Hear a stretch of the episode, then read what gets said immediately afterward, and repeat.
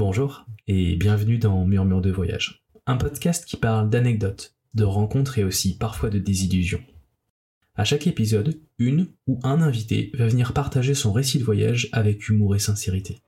Je vous souhaite un bon moment en espérant que ces murmures vous donnent le goût du voyage.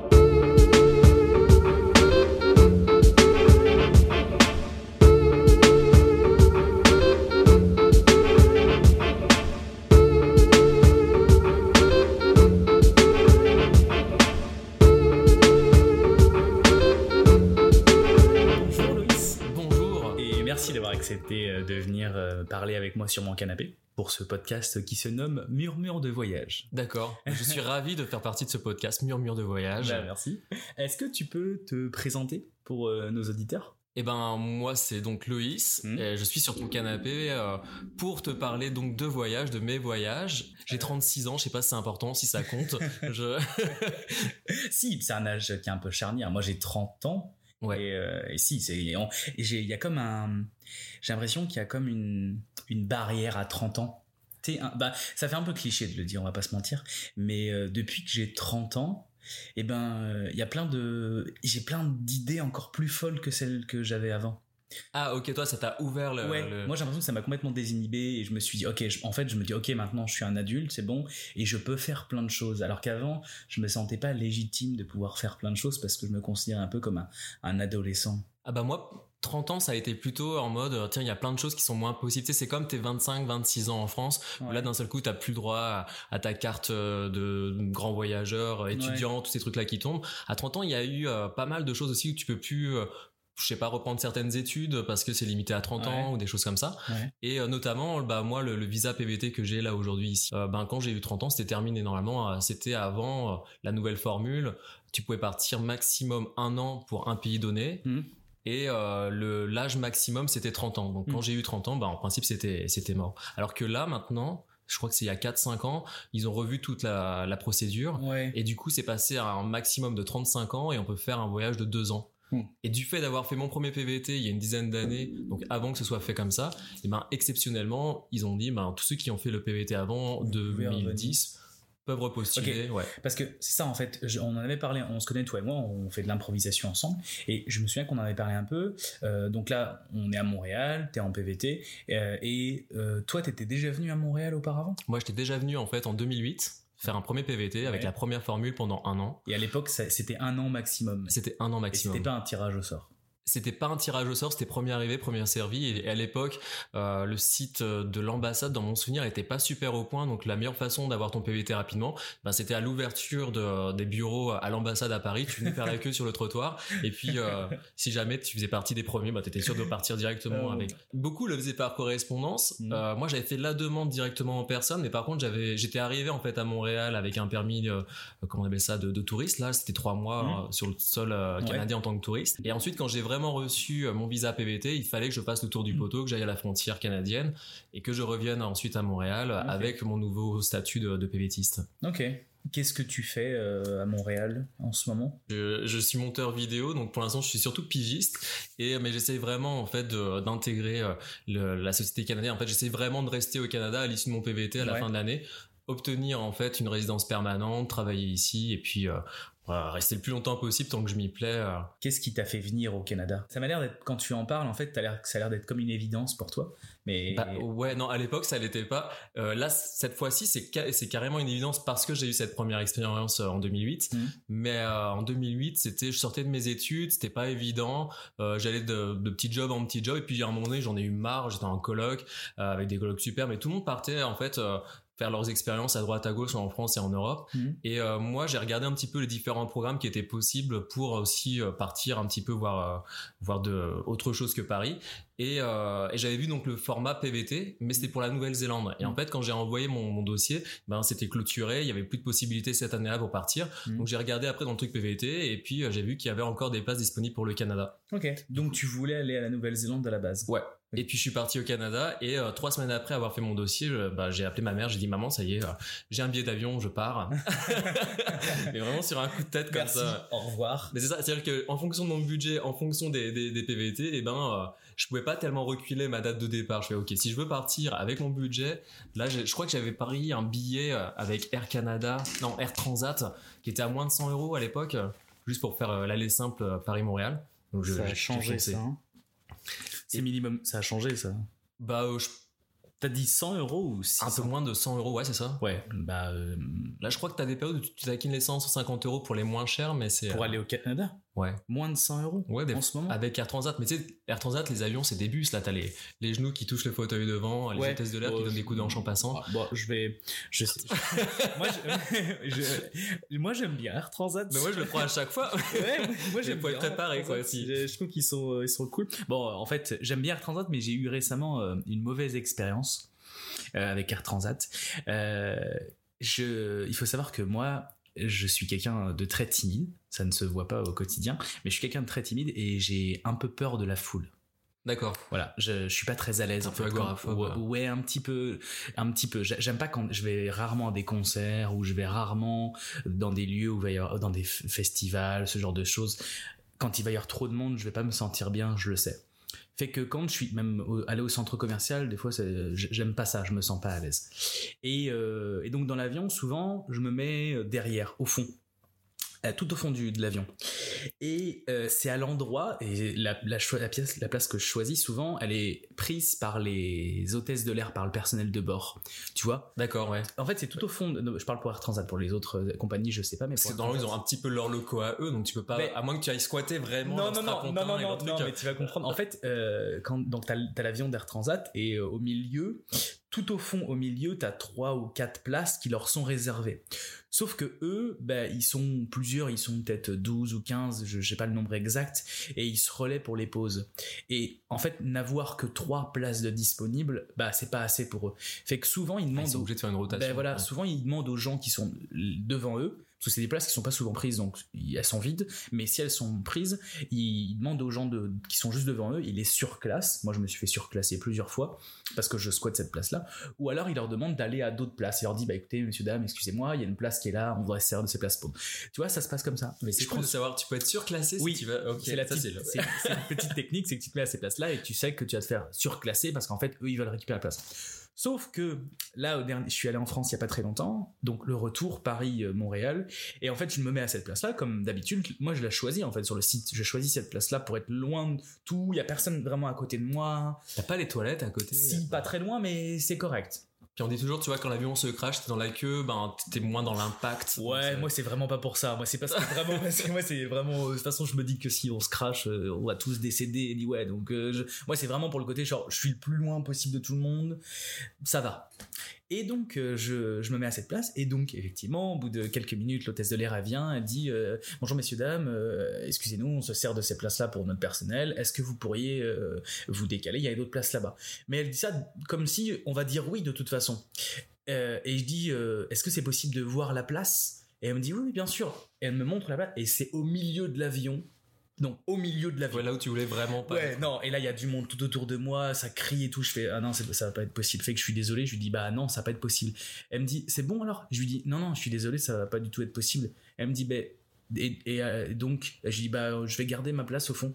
Et en fait elle s'attendait pas à cette réponse là parce que les Mais gens tu lui as pas expliqué, ouais. le- Non. le- et elle me dit ok et donc elle, elle- elle part après il y a quelqu'un d'autre qui vient me voir et qui me dit mais euh, vous pouvez pas ça vous embête? Et je dis bah non je suis désolé je me sens je me sens pas bien en fait. Moi j'ai j'ai- j'ai- j'ai- j'aime pas quand il y a trop de monde autour de moi. Je pense pas que j'ai de toc ou de tic enfin d'ailleurs on s'en fout. Je, je peux Non, mais c'est quand même un voyage de 7 heures, donc si t'es pas bien Mais pendant ouais, 7 heures, c'est je ouais, me sens pas, je me sens pas, je me sens pas à l'aise à ce moment-là. Donc je lui dis non. Et là, ça a été horrible parce qu'il y a un monsieur qui ensuite, donc cinq minutes après, il y a un monsieur qui est venu et qui dit euh, oui, euh, hyper fort devant tout le monde. euh, oui, c'est vous qui avez des problèmes dans l'avion, euh, qui êtes, comment il a dit ça? Il a pas dit agoraphobe, il a utilisé un autre terme, qui avait des phobies ou des trucs comme ça hyper fort. Un vieux monsieur, un vieux. quoi. J'allais dire, j'allais dire un vieux hôtesse de l'air, pas du tout. Un vieux steward, pardon, euh, qui me dit ça. Je lui dis oui. Je lui dis par contre, vous pourriez parler moins fort. Il me dit bah je parle pas fort. Je dis bah si un petit peu. Et donc je le regarde plus du tout. Je me dis ok, est-ce qu'il va me laisser tranquille Alors, sais, Parce que en fait, euh, j'ai peur de la foule, mais j'ai aussi peur quand tout le monde me regarde. Quoi, je vais pas être. euh, D'ailleurs, c'est très, c'est très parce que j'aime bien être sur scène. Je fais, je fais du théâtre depuis que je suis tout petit. Ouais, mais est-ce que tu sens vraiment les regards avec les Non, pas éclairages du tout. ça Je regarde devant moi, je vois pas les gens autour de moi. Enfin bref. Donc euh, voilà. Et ça a duré. Ensuite après, euh, ils sont venus derrière moi. Euh, elle a mis sa valise entre le siège et entre juste derrière moi au niveau de mon siège. Elle a mis sa valise entre le siège et mon siège. Fait qu'en fait, je pouvais pas reculer et ça me poussait dans mon siège. Alors, je j'irai pas jusqu'à dire qu'ils l'ont fait exprès, mais je sais pas. Après, ils ont fait des réflexions genre bah oui, les gens ils veulent jamais se déplacer et tout. Ah, je me suis senti tellement mal. Ça a été horrible. Et ils m'ont laissé, ils m'ont laissé tranquille. Je dirais que ça a été horrible pendant peut-être trois heures. Et après, ils m'ont laissé tranquille. Et euh, mais C'est pas euh, cool de leur part quand même. non, j'ai- donc, je- mais j'adore Air Transat. Hein. Habituellement très très bonne expérience, mais là mon dernier vol, euh, ouais, c'était pas ouf. Et moi, moi c'est vraiment pour le coup, euh, toi, quand je te parlais de crash et tout, euh, finalement, euh, quoi qu'il arrive, je- je- je- si j'étais en première classe ou euh, en classe économique, en classe, enfin, peu importe la compagnie, la qualité du truc, je suis flippé en avion.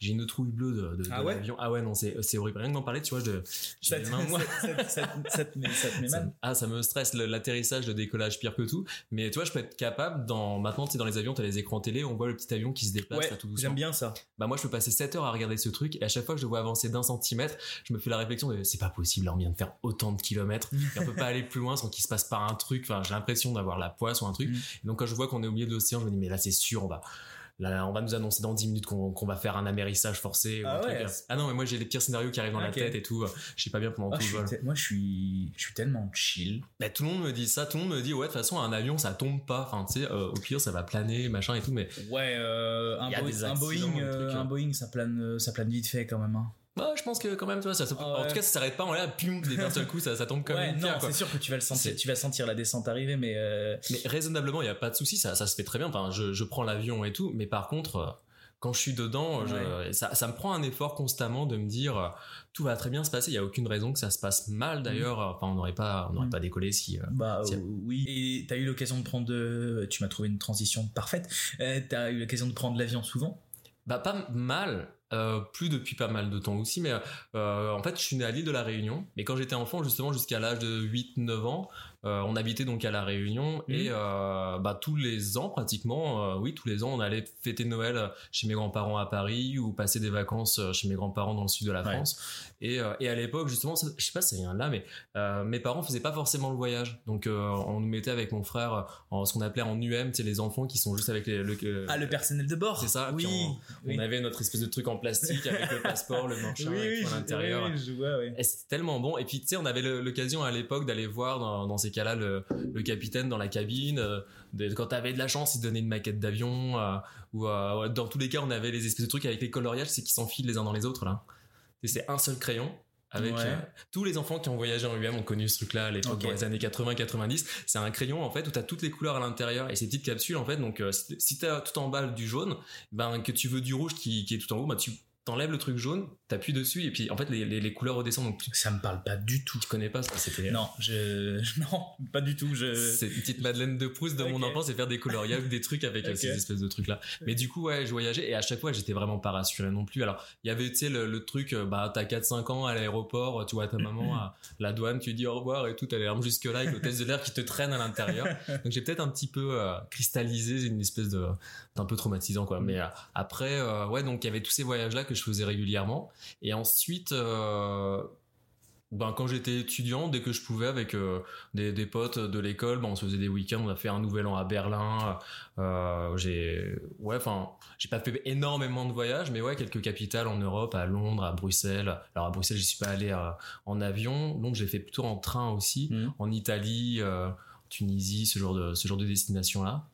L'île Maurice, ça c'était vraiment cool pour des vacances. Et à l'époque, euh, c'était beaucoup moins accessible avec des vols pas trop trop chers. C'est-à-dire que c'était soit tu prenais le Concorde pour l'île Maurice, soit tu faisais une escale à la Réunion et de la Réunion tu prenais un avion euh, régional si tu veux pour euh, pour rejoindre l'île Maurice. Et là c'était vraiment vraiment spécial parce que dans mon souvenir cet avion c'était un, truc qui durait 3-4 heures je pense sur l'océan entre la Réunion et Maurice. Ouais. Et à l'intérieur, en fait, bah, c'était que des locaux qui voyageaient, mais t'avais des cages avec des poules, avec euh, la marmite de rougail saucisse dans les mains, de la- les mains, et puis on servait du, du, du petit à bord. et comme tout. un tramway ou euh, comme un Bah, c'est ça, euh, ouais, c'est vraiment les gens qui rejoignent leur, leur, leur, leur famille pour aller d'un bord à l'autre, soit à la Réunion, soit à Maurice et tout. Mais c'était un avion, genre euh, comme un avion que tu prends quand tu fais euh, Paris. euh, plus petit, il y avait les hélices sur les côtés. C'était quoi? C'était un avion qui atterrissait sur l'eau, euh, qui amérissait Ah non, non, non, c'est c'est un avion qui atterrit sur euh, un tarmac normal et tout.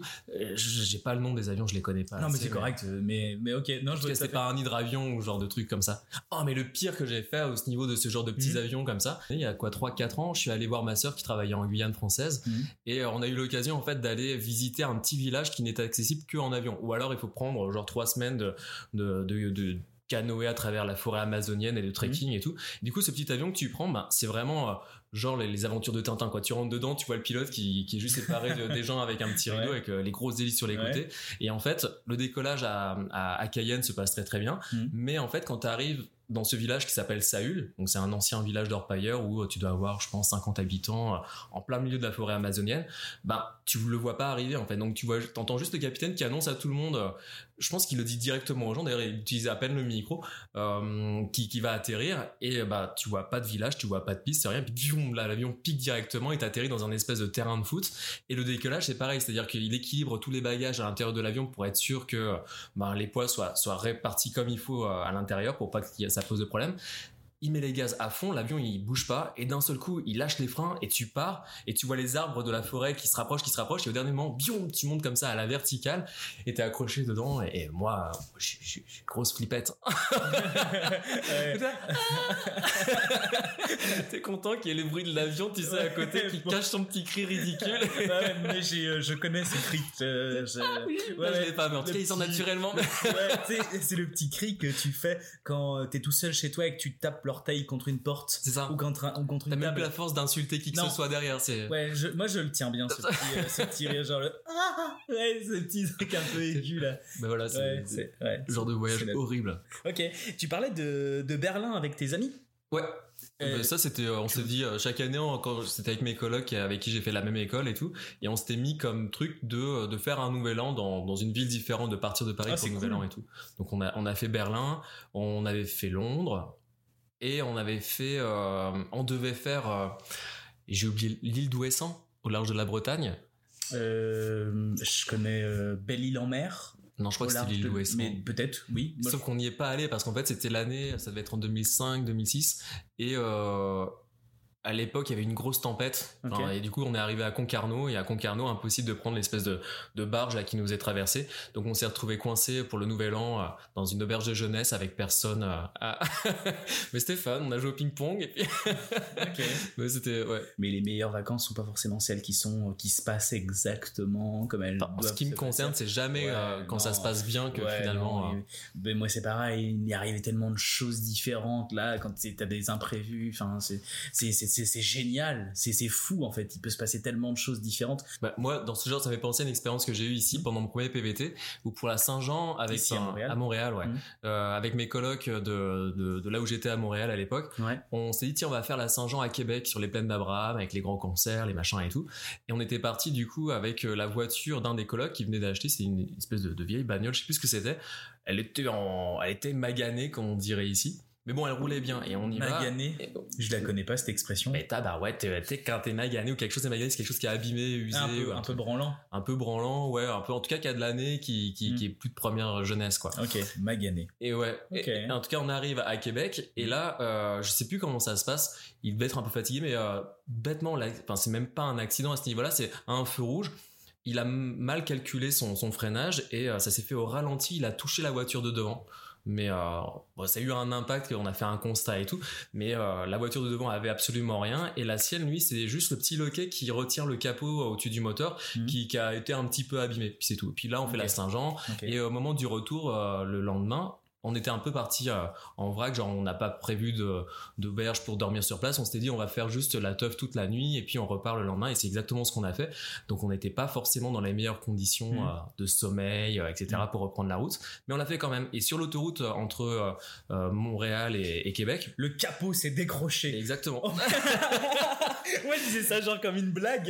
Et, quand on euh, a atteint une, vitesse de, de croisière, bah déjà, on sentait quand on dépassait les 80-90 km/h, Ouais. le capot faisait brrrr, il vibrait devant nous et tout. On dit, ouais, non, ça tient, ouais, c'est correct, ça tient, ça va bien tenir au moins jusqu'à Montréal. Puis on continue, on roule, on roule, on roule. Et puis d'un seul coup, blam, le truc, en fait, se retourne complètement. Et nous, on était entassés, on devait être 6 dans la voiture, un truc comme ça. Donc il y avait, euh, euh, euh, c'était pas moi qui, moi, à un moment donné, je conduisais, ça m'est arrivé. Donc, en tout cas, il y a un moment où ça m'est arrivé, donc j'étais comme ça, les mains sur le volant, avec le capot comme ça. Ah, c'est toi qui conduisais. Il y a eu un moment où je conduisais parce qu'on oui, vous tournait. tourniez. ouais. Et en tout cas, ça m'est arrivé une fois sur les plusieurs fois. Du coup, c'est Où t'as- ouais, où, vous- c'est- où le capot s'est Ouais. redressé. Et en, en fait, la première fois, donc, euh, je, je tenais le volant et euh, le truc se redresse. J'ai fait ah Et comme dans un dessin animé, tout le monde s'est mis à crier en fait dans la voiture. Ah Mais sauf qu'on devait rouler à 60 km/h. Et tu sais, les autoroutes, à mon, enfin, au Québec, elles sont super larges. T'as pas Ouais. des voitures non Ouais. plus. T'es pas dans une circulation monstrueuse. Donc, on a eu largement le temps de se mettre sur la, la bande d'arrêt d'urgence, de baisser le capot, de l'accrocher avec de la ficelle à foin ou je sais plus ce qu'on a trouvé. Puis on est reparti. Et après, en fait, c'était toutes les 20 minutes. Blam, le capot. Et on est arrivé à Montréal dans cette condi dans ces conditions. C'était complètement flippé. bon ça. Ça- Et ton anecdote me fait penser à une de mes anecdotes. On, je pars avec Alex, c'est un de mes potes de Montréal qui malheureusement euh, nous a quittés. Euh, Ah oh. Non, il... non, non, il, il- il est rentré en France. Non, non, il... pas la meilleure façon de dire euh, toutes mes condoléances, de dire ah oh. c'est ça. Non, non, il, il est, non, il est juste, il est juste rentré en France. Et, et en fait, on, c'était en février de l'année dernière. On décide d'aller faire un petit tour en Floride. Donc, on est parti deux semaines, je crois, deux trois semaines, j'ai un doute. Ça m'avait l'air d'être long. En fait, c'était génial. Franchement, c'était, vraiment de super vacances avec Alex. C'était un, de mes, plus beaux moments, je pense. Et on part euh, donc pendant deux trois semaines. On, fait un peu le tour de la Floride un petit peu. Et on a loué. On, on- eh, c'était l'année dernière, mais on, on est deux, euh, on était célibataires. Non, lui, il était en couple et moi, j'étais célibataire. Et, euh, et on était en mode deux garçons euh, qui sont en Floride, cool, euh, tu vois, vraiment un peu pour un peu pour frimer, tu vois. Donc on loue une une Mustang, une Mustang. Ah oui, quand même. on loue une Mustang décapotable, tu vois. Et on n'arrêtait pas de jouer avec, on l'a on l'a capoté, on l'a décapoté. Je sais pas si on peut dire ça comme ça. si si, avec le machin automatique Ouais, là. ouais, c'est ça. Et, et j'arrêtais pas de. Pour rigoler, en fait, c'est moi qui conduisais, c'est moi qui avais loué la voiture, parce que, euh, parce que moi j'avais euh, 29 ans ou 30 ans, et euh, Alex avait euh, 24, je crois qu'il avait un peu moins de 25 ans, fait que pour les, euh, pour les assurances et puis pour la location, c'est toujours mieux. Donc c'est moi qui l'avais loué. Et, euh, et donc je roule, euh, on roule sur la, sur la 4 voies, la 6 voies, je me souviens plus. Et puis encore une fois, je suis sur la voie la plus à gauche, euh, donc de mon, de mon côté, mais la voie la plus à gauche. Et à un moment donné, pareil, je fais le con encore, je pose ma main sur le. Tu sais, c'est une sorte de poignée au-dessus, un peu comme une. bah, c'est Juste une- pour te tenir le truc où tu peux mettre. non, non, non, c'est là je conduisais moi, et mais pour la décapoter, en fait, c'est une poignée que tu dois tirer. Ah, tourner. pour la déverrouiller. euh, C'est ça, pour la déverrouiller, tac, une fois que tu, tu tires, tu tournes, et ensuite après, donc elle se déverrouille, il y a le verrou s'enlève, et après tu as un petit bouton pour euh, qu'elle se, qu'elle se rabatte automatiquement. Tu vois, Euh, mais une, et donc encore pour rigoler, ce que je fais, c'est que je, prends, la- je, je pose ma main dessus pendant que je conduis, tu vois, et puis on, on racontait n'importe quoi, et puis euh, je faisais, hey, enfin, tu sais, je, je faisais genre que j'allais décapoter, quoi. Mais, Mais tu l'as vraiment fait au final. mais oui, mais cette blague, je veux dire, on l'a faite des dizaines de fois. Enfin, à un moment donné, c'est devenu comme un running gag, tu vois, euh, à le faire en fait. Donc je pose ma main dessus, je fais comme si je vais le faire, sauf que je tire un tout petit peu trop.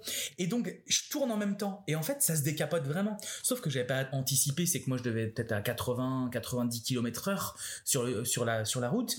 Et le fait de la déverrouiller un tout petit peu, ça l'a soulevé. Toute l'air Ouais, bah ouais. s'est engouffré dedans. Fait que après, je la tenais à une main. Une voiture parachute d'un seul Mais coup. c'est ça, c'est qu'en fait, moi, j'avais ma main gauche sur le volant, ma main droite sur la capote, enfin sur la poignée de la capote, et puis le vent qui essaie de tirer sur la capote pour qu'elle s'enlève, et moi j'essayais de me dire, oh putain, putain, putain. Et puis le réflexe putain. qu'on a, c'est pas de lâcher dans ces Ah bah En non, c'est au contraire pas, de te puis je peux pas lâcher parce que sinon la capote elle se soulève. Puis Ah, c'est tu une- l'arraches, on est sur une voiture, euh, enfin c'est une Mustang à. euh, euh, Ah oui, au niveau de l'assurance, là, t'étais parti pour ah ton bah, budget. euh, il est- ouais, euh, enfin moi j'avais euh, très peu envie de racheter une Mustang ou de payer le- la, l'assurance ou la franchise de la capote qui s'est enlevée, puis que va t'expliquer, va justifier ça. Là, je, roulais, et puis à un moment donné, j'ai voulu décapoter manuellement. Enfin, non, c'était pas possible. Fait et je me, heureusement, mais c'est tellement débile. On est con dans ces cas-là, hein, et puis bah, moi, quand même pas mal.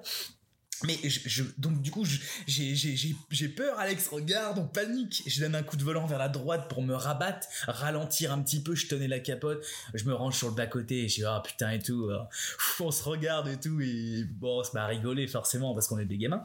Mais ouais un très bon moment un, très très bon moment donc euh, oui je comprends tout à fait ce genre de choses euh. mon dieu mais moi ça fait penser alors ça n'a rien à voir avec euh, si ça a à voir avec la voiture mais j'ai un peu honte d'ailleurs de raconter ça mais le côté tu où tu tiens quelque chose et tu mhm. te rends compte que là d'un seul coup euh, enfin ton corps refuse de le lâcher même si tu voulais enfin il y a un truc euh, qui est pas qui est pas contrôlé par ton cerveau. Mhm. souvent, moi, et, je crois que personne ne le sait, mais quand j'étais gamin et qu'on m'a laissé dans une voiture à attendre parce que genre ta mère est partie à la poste faire un truc et toi toi mhm. t'es dans la voiture, t'attends, je jouais avec les, les boutons, tu sais, pour monter et descendre les glaces là. Et je pense que je suis pas le seul, mais je, suis presque sûr que je suis pas le seul, mais d'avoir essayé de mettre sa tête comme ça euh, dans, la fenêtre qui dépasse et de, monter en fait avec le bouton le, la vitre. Alors je vais te, oui moi aussi. Voilà. que je me suis retrouvé en fait la tête coincée avec euh, parce que je t'étais remonté trop et en fait le réflexe dans la panique c'était de continuer à appuyer sur ce putain de bouton mais pas du bon côté en fait donc plus ah, plus je me coinçais la tête. Non, moi je suis un, peu moins con que toi. Bah moi j'ai, en fait j'ai mis du temps à, bout d'un moment à arrêter de paniquer à me dire ok maintenant tu te calmes appuies sur l'autre côté du bouton et tout. Surtout avant que ta mère revienne parce qu'elle va dire mais qu'est-ce qu'il fait cet abruti T'imagines le... Je vois bien sur le parking avec ta tête qui sort. Mais je pense que des gens m'ont vu hein et euh... en, mode tu essaies de t'arracher oh les oreilles et tout pour mais, pouvoir. Mais ça c'est un truc quand on est petit, on peut se permettre tellement de choses mais je crois que les voyages, justement, ça permet de se rendre compte qu'on peut toujours se permettre de faire. Euh, enfin, moi, en tout cas, la façon dont je voyage, je suis parti au Canada, je voulais partir en Nouvelle-Zélande, et puis finalement, sur un coup de tête, un peu, je me retrouve au Canada.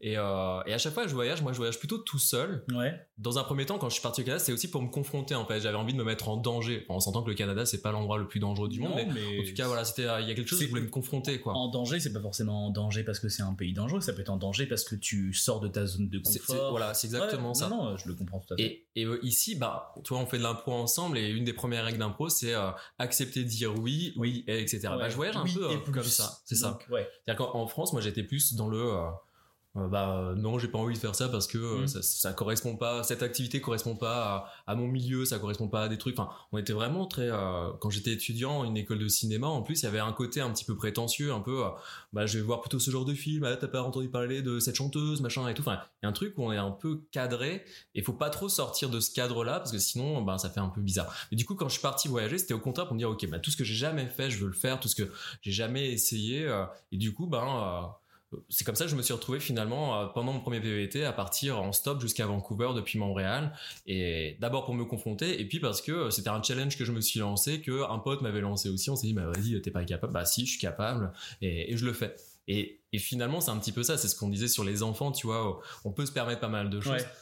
Moi les, les, voyages me font prendre conscience que on peut toujours se permettre pas mal de choses en fait, euh, une fois qu'on sort de sa zone de confort, une fois qu'on n'est plus sous le regard de plein de gens à qui on va accorder de l'importance, ben euh, allez à Jacques enfin, tu étais là, tu t'essayes, puis ça marche, ça marche, c'est cool. Si ça marche pas, ben pas grave, t'as essayé, tu, tu prends un autre ben, chemin. Oui, et en fait, tu tu peux toujours avoir des regrets de quelque chose que tu ne tu n'as pas fait, tu vois, mais tu peux pas t'en vouloir moi, moi, mes plus grands regrets, c'est de, pas, de ne pas avoir fait certaines choses. Ouais. Mais tout ce que j'ai fait, il y a plein de choses que je regrette pas, qui ont c'était des choses qui n'ont pas forcément été positives, mais je me dis c'est pas grave. Quand tu nourris de l'expérience, qu'elle soit positive ou négative. En vrai, tu te dis bah ok, bah il y a des jobs par exemple, j'ai fait des jobs où euh, pas tant là, mais c'est des exemples où je me dis waouh c'était pas ouf ouf quand même là, mais tu sais c'est pas grave, j'en garde quand même un bon souvenir. Euh, je l'ai fait, j'ai essayé, puis c'est une bonne anecdote à raconter là. Mais c'est ça, ça c'est la grande chance d'être français, c'est que moi ici j'apprends par exemple que à la américaine, c'est un petit peu le qu'est-ce qui what make my day, enfin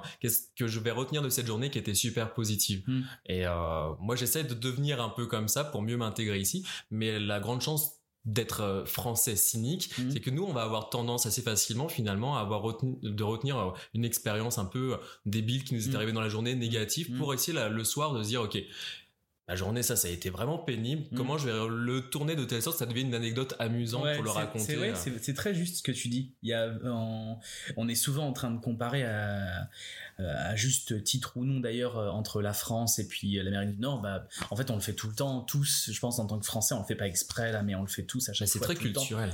De, de comparer, tu veux dire? De comparer et puis euh, ouais, de, de voir le côté un peu négatif. Ouais. Puis au bout d'un moment, on finit par en rigoler. On Ouais. finit par le, le dédramatiser en fait. c'est vrai qu'on a tendance tout le temps à faire ce genre de choses. Mm. Ouais, je suis d'accord avec toi, c'est vrai. Mais d'ailleurs, mon premier passage de mon tour de poteau quand j'étais arrivé donc avec mon visa euh, euh, de, de touriste et que j'ai dû partir en fait aux États-Unis et revenir pour revenir en tant que PVTiste. Euh, sur le moment, c'était une expérience horrible. Parce que je, je me disais, mais je vais peut-être même pas réussir à avoir mon visa. Et au- aujourd'hui, c'est parti des trucs super rigolotes qui m'est arrivé euh, pendant mon premier PVT. Donc l'idée, c'est que comme je fais tout un petit peu sans trop me préparer euh, sur un coup de tête, et ben quand j'ai reçu le- la lettre d'invitation de, de l'ambassade du Canada là pour avoir mon PVT, j'ai pris immédiatement un, un billet euh, Greyhound pour partir aux États-Unis. Et euh, en allant en fait à la gare de la, comment on appelle ça la, la gare des bus là, le- Euh, la gare routière la gare routière, merci. Pas de euh, Dès que t'as des mots compte que- compliqués comme ça, t'es sur La routière, ça fait Ouais, non, mais je comprends. Mais c'est correct, t'inquiète pas, y a pas de souci. Euh, et pour les avions, ça s'appelle un aéroport.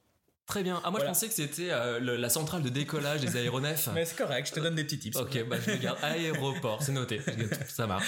Mais du coup voilà, j'arrive à, à la gare routière et je me rends compte que le bus que j'allais prendre allait jusqu'à New York. Je me dis, ah c'est con, je vais prendre la direction de New York, autant aller jusqu'à New York. Et, euh, et du coup voilà, je paye mon, mon billet, je monte dans le bus et donc on passe la douane aux alentours de 3 heures du matin. Donc t'as la tête dans le pâté, tu te rends compte que tu vas être face à un douanier américain. Moi à l'époque j'étais pas super à l'aise avec l'anglais. Mhm. Aujourd'hui je suis pas beaucoup plus, mais en tout cas je je suis désinhibé, je me, je me moque de faire des, des erreurs, du coup, enfin, j'arrive à me faire comprendre, c'est, c'est pas mal ce qui compte. Mhm. Et là, je me retrouve face à ce douanier américain à 3 heures du matin qui me pose plein de questions et qui récupère en fait le formulaire que moi, comme je dormais dans le bus, j'avais pas rempli. Euh, le truc de, d'identification, tu mets ton adresse actuelle, l'adresse où tu vas rester sur place, pas mal d'informations où tu déclares n'avoir jamais été un terroriste dans tous les pays du monde et Mhm. tout ça là. Mhm. Et, euh, Et d'ailleurs, t'as rempli quoi, toi? T'as dit oui ou non? Bah, euh, à l'époque, j'étais pas tout à fait sûr de ce que c'était un crime contre l'humanité, donc euh, Donc, dans le doute, j'ai mis oui. et, enfin, en tout cas, là où ça a pêché pour le douanier, c'est que dans l'adresse où j'allais, moi, comme j'étais parti le matin, je savais même pas que j'allais jusqu'à New York, j'avais pas non plus d'adresse sur place. Donc, j'avais rien mis. Ouais, ils aiment pas ça. hein. Ouais, Bah non. ouais, j'ai- on l'a fait l'expérience avec euh, d'ailleurs Alex là, à, à la front, à, à l'aéroport. Je, je raconterai après ou non là. Mais Ouais. ouais. ouais, non, ils aiment pas ça. Ils veulent, ils veulent une adresse. Et bah oui, savoir où te retrouver si Mm. vraiment ton crime contre l'humanité a, a joué quelque chose. Mais en tout cas, voilà, il y avait pas l'adresse, donc j'avais rien mis. Et euh, le gars, il fait, euh, il me parle avec son gros accent, je comprenais rien.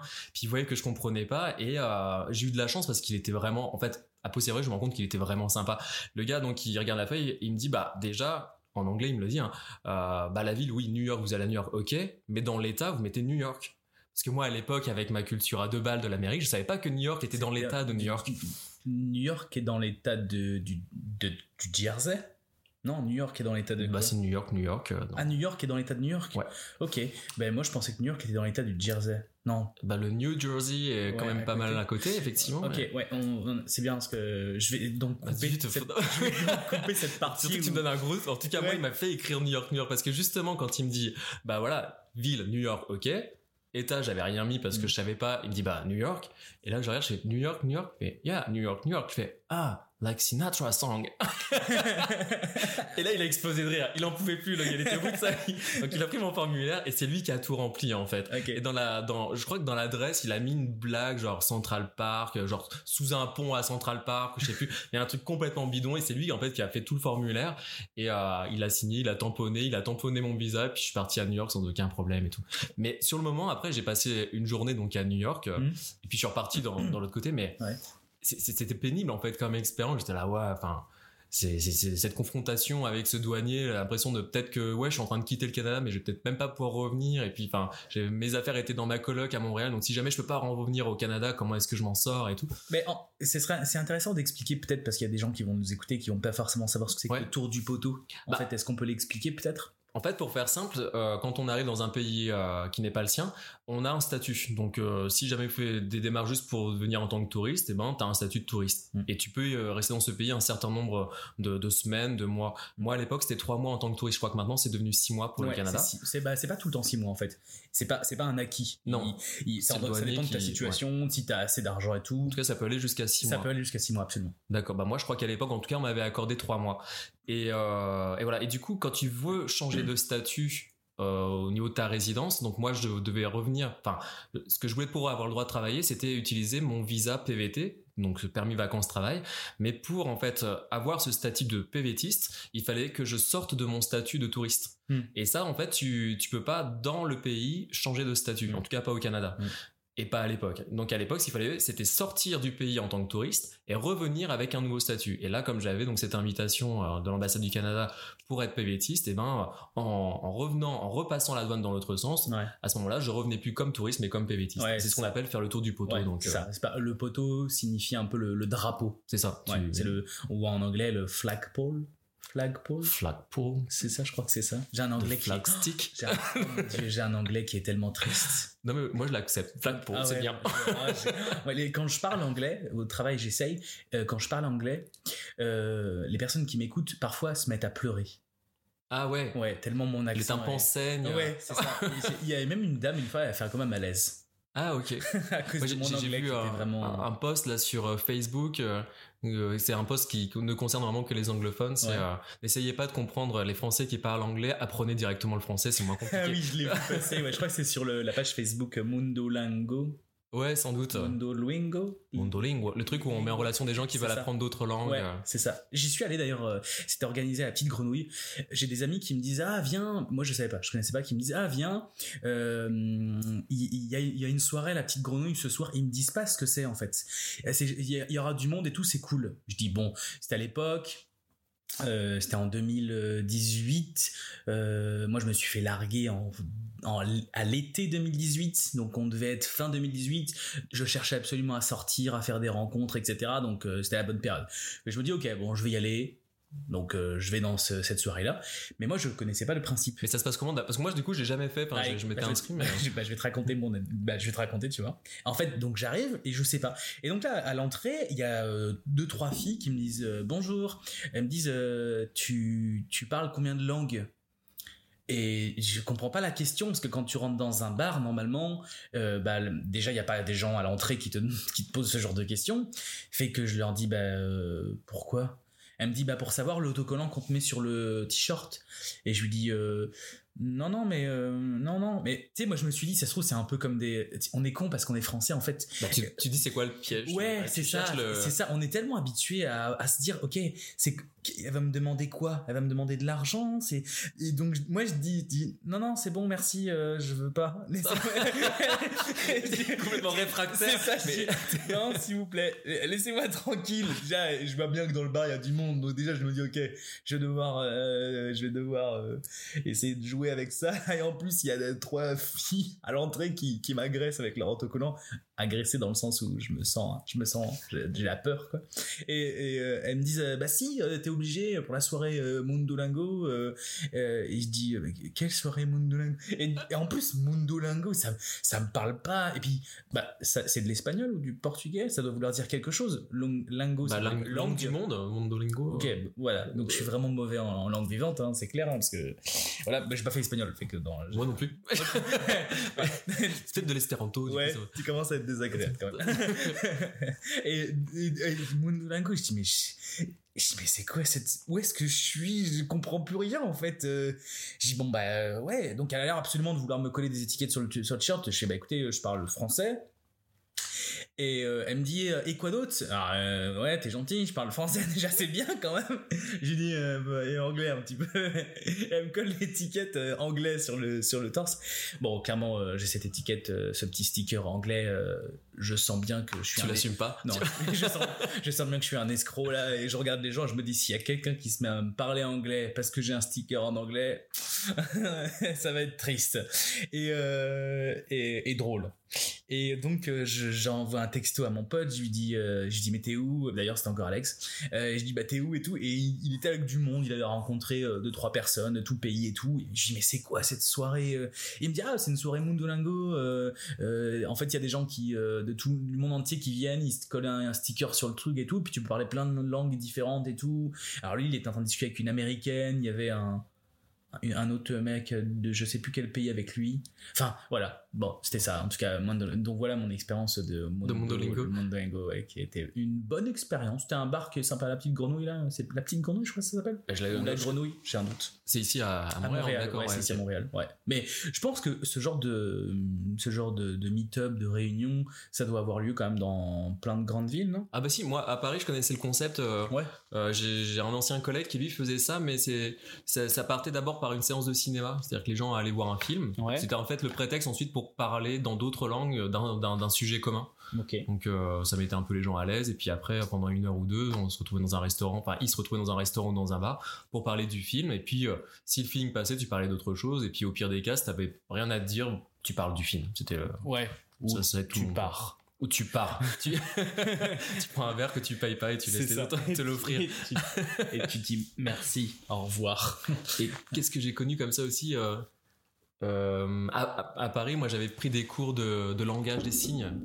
Et euh, ouais, du coup avec le langage des signes, t'as la même chose. Il y a un bar à Paris vers Châtelet-Les Halles Ouais. euh, où euh, ben c'est le bar où tu sais que si tu veux euh, un petit peu parler en LSF avec des gens, et ben euh, tu vas forcément rencontrer la langue des signes française. D'accord. Parce que t'as deux. En fait, j'ai découvert que euh, je me disais c'est quand même cool la langue, la langue des signes, c'est que euh, si tu la maîtrises, tu peux parler avec tous les, les sourds muets du monde entier. Oui, parce que c'est une langue qui est internationale en fait. Et bien non, c'est pour ça qu'on dit LSF. T'as la LSF et t'as Ah. une langue des signes sans doute internationale, mais et je crois qu'à Paris, Nicolas Sarkozy, on disait avec le doigt comme ça euh, pour faire le truc un peu pointu au-dessus de l'œil. Et euh, si t'allais à Marseille, c'était un autre signe qui avait rien à voir. C'était un, voilà, t'as une façon de nommer les choses qui qui diffère. C'est une super bonne expérience. En fait, c'est une... Moi, je trouve ça génial. c'est Bah une ouais. façon aussi de rentrer en contact avec des gens d'une façon qui a rien à voir. Euh, et, et- et puis, c'est une culture en fait française, mais euh, qui qui n'a rien à voir avec la culture française telle qu'on la connaît. Enfin, c'est comme si on vivait deux mondes différents euh, en parallèle en fait. Mm. Et puis, moi, j'ai vraiment encore une fois découvert un petit peu par hasard comme ça un univers que j'imaginais pas et qui est assez hermétique. Hein. C'est c'est des gens qui sont assez fiers aussi de leur culture, qui la partagent pas si facilement que ça aussi. Ah ouais? euh, ouais.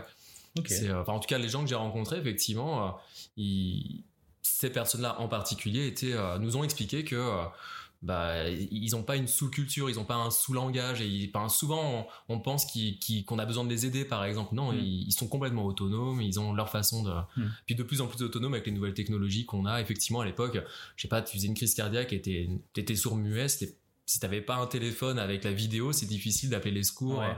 Je pense qu'il y avait d'autres systèmes, d'autres moyens, de, Ouais. des codes ou des choses, mais euh, euh, c'était une expérience. Ok. Euh, on parlait donc de Berlin, on a parlé de l'île Maurice. Est-ce est-ce que parmi toutes tes expériences, est-ce qu'il y, a un- il y a un endroit, un pays qui t'a marqué particulièrement, euh, où il s'est passé quelque chose, ou qui t'a marqué? Bah, moi, c'est ici, hein, c'est pour ça que je reviens euh, au Canada 12 ans après, Ouais. parce que euh, vraiment, je suis tombé, euh, je suis comme tombé en amour avec, ces, cet endroit-là. Bah, je me suis aussi euh, beau- beaucoup posé la question de savoir si je voulais revenir à Montréal ou à Vancouver, parce que du coup, j'avais fait six mois de mon PBT à Montréal. Après, j'avais traversé du coup euh, en stop, bus, etc. jusqu'à Vancouver sur la côte ouest. Où vraiment c'était euh, beaucoup plus exotique et dépaysant. euh. Quand on est à Montréal, le fait que les gens parlent français, c'est c'est plus facile d'arriver. Ouais. Là-bas, la, la- la ville est beaucoup plus jeune. Je crois qu'à l'époque, ils fêtaient leurs 150 ans ou leurs 200 ans de création de Vancouver, ce qui est Mhm. vraiment très très jeune. Et euh, c'est aussi un des, des premiers, je sais pas comment on appelle ça, ports d'accueil en fait de la communauté asiatique qui viennent immigrer vers le Canada ou vers les États-Unis. Beaucoup passent par Vancouver, c'est plus facile pour eux. Du coup, je pense que 50 à 60% de la population est asiatique. Donc ça, ça donne un espèce de paysage euh, euh, démographique assez étonnant en fait. Donc dans une ville un peu high-tech, faut Mhm. imaginer euh, Vancouver, c'est une ville qui est au pied de- des montagnes rocheuses qui se jettent en fait dans l'océan euh, Pacifique avec euh, des fjords, des petites îles tout autour. C'est vraiment un cadre magnifique. Euh, la ville est très très chère. Mais par contre, les gens vivent extrêmement bien. C'est euh, sauf que c'est complètement excentré. Enfin, on est un petit peu loin de tout quand on est à Vancouver. On, la, ville la plus proche, la grosse ville américaine la plus proche, c'est Seattle. Mmh, Mais après, on est un peu piégé dans les, montagnes rocheuses. Donc, on a l'océan d'un côté, les montagnes de l'autre. Euh, ça prend tout de suite un billet d'avion ou pour pour aller autre part. Pour aller ailleurs, ouais, c'est c'est un peu comme vivre sur une île. Moi, j'ai eu, eu le sentiment, mais. Ouais. T'es resté combien de temps? Un peu moins de six mois. Ok, ah oui, quand même. Donc, t'as eu le temps de faire un peu le tour. Mais mais faut être faut être bilingue. Tu disais que ton anglais était pas très bon, euh, tu t'en fichais de pas te faire comprendre. Mais bah c'est ça, mais en fait, anglais quand même. Bah ouais, en tout cas je me débrouille. Je pense que je fais des fautes monstrueuses, mais euh, en fait c'est comme à Montréal, tu sais, quand t'es anglophone de naissance, là j'ai rencontré pas mal de ontariens francophones, hmm. mais qui finalement ont passé plus de temps à parler en anglais qu'en français. Donc quand ils parlent en français, et eh ben ils font des grosses erreurs. Hmm. Et moi, quand je parle en anglais, je fais des grosses erreurs, mais ici, on s'en fout un peu, en fait. C'est, Ce qui est important, c'est que les gens se comprennent, se parlent, et enfin, moi, c'est ce qu'on me fait comprendre régulièrement, c'est, à ah, te bloque pas avec la qualité de ton anglais. À partir du moment où tu arrives à t'exprimer. Euh, c'est vrai ce que tu dis. Euh, euh, moi, je, travaille dans une entreprise qui est principalement francophone, mais beaucoup de meetings se font en anglais. J'ai beaucoup de collaborateurs qui sont anglophones, et je leur parle en anglais, là, et ouais, euh, bah moi je sais que j'ai pas un très bon niveau là. Et même les francophones autour de moi, personne se moque. Les gens ils vont t'aider à trouver, ils vont t'aider à trouver les mots. Euh, ils vont, ils vont être bienveillants en fait. Ça c'est quelque chose d'extrêmement important. Mais ça, tu te sens pas jugé? Non. Mais par contre, les fois où je me suis senti mal et jugé, c'est avec des Français je, veux dire, l'erreur, elle est acceptée. Et moi, de ce que j'ai compris, ils apprennent les langues ici aussi de façon beaucoup plus orale. nous, en France, apparemment, on est beaucoup plus dans la théorie grammaire. Et eux, ils sont beaucoup plus dans l'aisance à l'oral. Et c'est pour ça, ben, tu vois, hein, quand on fait des cours d'impro, moi, je suis fasciné par les gens qui se disent être les moins à l'aise quand ils arrivent dans un cours d'impro et euh, qui disent, bah, moi, j'ai aucune expérience en impro et tout, mais tu les vois faire, ça, ça sort naturellement. Ils ont une espèce de. C'est vrai, c'est très juste ce que tu dis. Moi, je leur envie énormément ça. J'aimerais énormément avoir cette espèce de mm. d'aisance où d'un seul coup, euh, naturellement, ils sont drôles, naturellement, ils, ils prennent la parole et euh, leurs idées sont claires. Ils savent exactement comment formuler les choses sans se prendre trop la tête et ça passe vraiment crème. Et, mais parce que je pense qu'à l'école, déjà, on les met très rapidement en situation, avec les langues, euh, les langues vivantes, bah, de s'exprimer, de parler, d'échanger, sans se soucier de se dire, est-ce que là, je suis en train de faire une faute de grammaire? Est-ce que j'aurais dû accorder ou pas accorder mes trucs, etc. C'est, euh, c'est juste, non. D'abord, tu commences à être compréhensible, et puis après, on va commencer à se poser la question de la structure, est-ce qu'elle est bonne, est-ce qu'elle est pas bonne? Mm. Et si elle est pas bonne, c'est pas grave, c'est déjà au moins échanger avec quelqu'un et c'est le principal. Mm. Ouais, c'est vrai, c'est très juste ce que tu dis moi, euh, si je suis un peu parfois un peu énervé ou un peu mal avec ça, c'est parce qu'en fait, moi, je pense que je suis frustré parce que je parle que français, quoi, et très mal anglais. Il y a quand même un sentiment de frustration, tu vois. Et les gens qui vont corriger là, ouais, mais mec, euh, attends, ils parlent quand même trois quatre langues, quoi. Bah, ici, moi, je me le permettrais pas parce que je découvre aussi finalement que le québécois, euh, c'est une langue à part entière. On, entend euh, les Français dire, enfin moi le premier, hein, je l'ai dit, l'accent québécois. Hmm. Enfin, faut accepter à un moment donné, tu vois, quand. Ah, moi je dis plus accent québécois. On est sûr. C'est une langue. Ici, c'est moi qui a un accent français. en réalité. complètement. Bah oui, oui. Quand tu regardes. dire accent. Bah, c'est ça, c'est subjectif par rapport à l'endroit où tu te bah, trouves et, euh, et, à qui t'as en face de toi. Mais c'est ça, fait partie des, choses comme ça qui sont des, pièges, je trouve, ici au Canada quand tu es euh, expatrié euh, ou migrant, mm. parce que c'est deux choses. Ça, c'est un truc intéressant aussi, je trouve. On pourra peut-être en parler tout à l'heure, mais le l'idée de quand tu arrives dans un, dans un endroit comme euh, Montréal où c'est un peu plus facile parce que c'est francophone mm. bah finalement tu voyages pas de la même façon et mm. tu n'as pas le même regard sur ce qui se passe autour de toi ce que je veux dire c'est que le le fait d'arriver comme un Français, je crois qu'il y a beaucoup de gens qui très rapidement sont assez déçus ou sont dans une certaine désillusion parce qu'ils n'arrivent pas à passer le cap de la comparaison avec ce qu'ils ont toujours connu en France. Et du fait d'arriver dans un territoire qui est francophone, eh ben ils emménagent ici un petit peu comme s'ils avaient juste changé de département français. Alors que non, concrètement, ok, on partage une base grammaticale et de vocabulaire équivalente, mais c'est pas la même langue et c'est loin d'être la même culture et les gens réagissent pas de la même façon. Enfin, tu vois, là on parlait juste de ça, accepter euh, l'erreur bah, en France, on l'accepte pas clairement puisque mm. euh, des fois c'est juste par la dérision, on va se moquer ou on va le faire remarquer. Juste ça, ça démontre qu'on n'accepte pas l'erreur. Alors qu'ici, euh, c'est euh, ok. Le principal, c'est quoi? C'est s'attendre, c'est s'arrêter sur l'erreur ou c'est de bah, d'avoir compris le message? Pour parler de ça, bah, plutôt que de le parler de depuis la France où bah, le point de vue est forcément plus subjectif parce que je l'ai vécu depuis toujours en fait, mais de, plutôt mon ressenti dans l'autre sens quand, quand on est dans un mm. pays étranger comme ici par mm. exemple. Euh, je je me sens pas euh, en même temps, c'est compliqué parce qu'on est à Montréal et il y a énormément de Français. Donc les Québécois ont vraiment l'habitude de côtoyer quotidiennement plein de Français. Euh, ce qui n'est pas le cas des Français avec les Québécois, par exemple, parce que qu'avec eux. Mais du coup, le, le, je me sens pas mis à l'écart en fait euh, au Québec en tant que Français. J'ai pas l'impression, tu vois, qu'on me regarde de travers ou euh, je me sens vraiment. alors qu'en en, France, moi, c'était plutôt de la curiosité, tu vois. Quand, quand à Paris, je rencontrais des, des, des gens qui étaient québécois, américains, chinois, enfin, je sais pas. Dans mes études, il y avait des coréennes, par exemple, qui étaient dans, dans ma section, dans mon école. Euh, c'était plutôt une curiosité, on avait envie de poser des questions, de savoir, mais en tout cas, oui, on, marque la différence. Ici, non, ici, on est beaucoup plus dans, dans une intégration, on, fait partie du flow des, des, gens. Ouais, c'est vrai, je suis d'accord avec toi. Et moi, moi j'adore, je suis un grand fan de Montréal, je suis un grand fan du Canada. J'adore être ici, là, j'adore ce pays, j'adore les gens, je, je, suis vraiment une groupie, là je pourrais travailler dans un spot publicitaire pour plébisciter les, les, les, joies, les joies de, vivre au Canada. vraiment, euh, depuis tout petit, en plus, moi, j'avais, j'avais déjà là en tête euh, le Canada.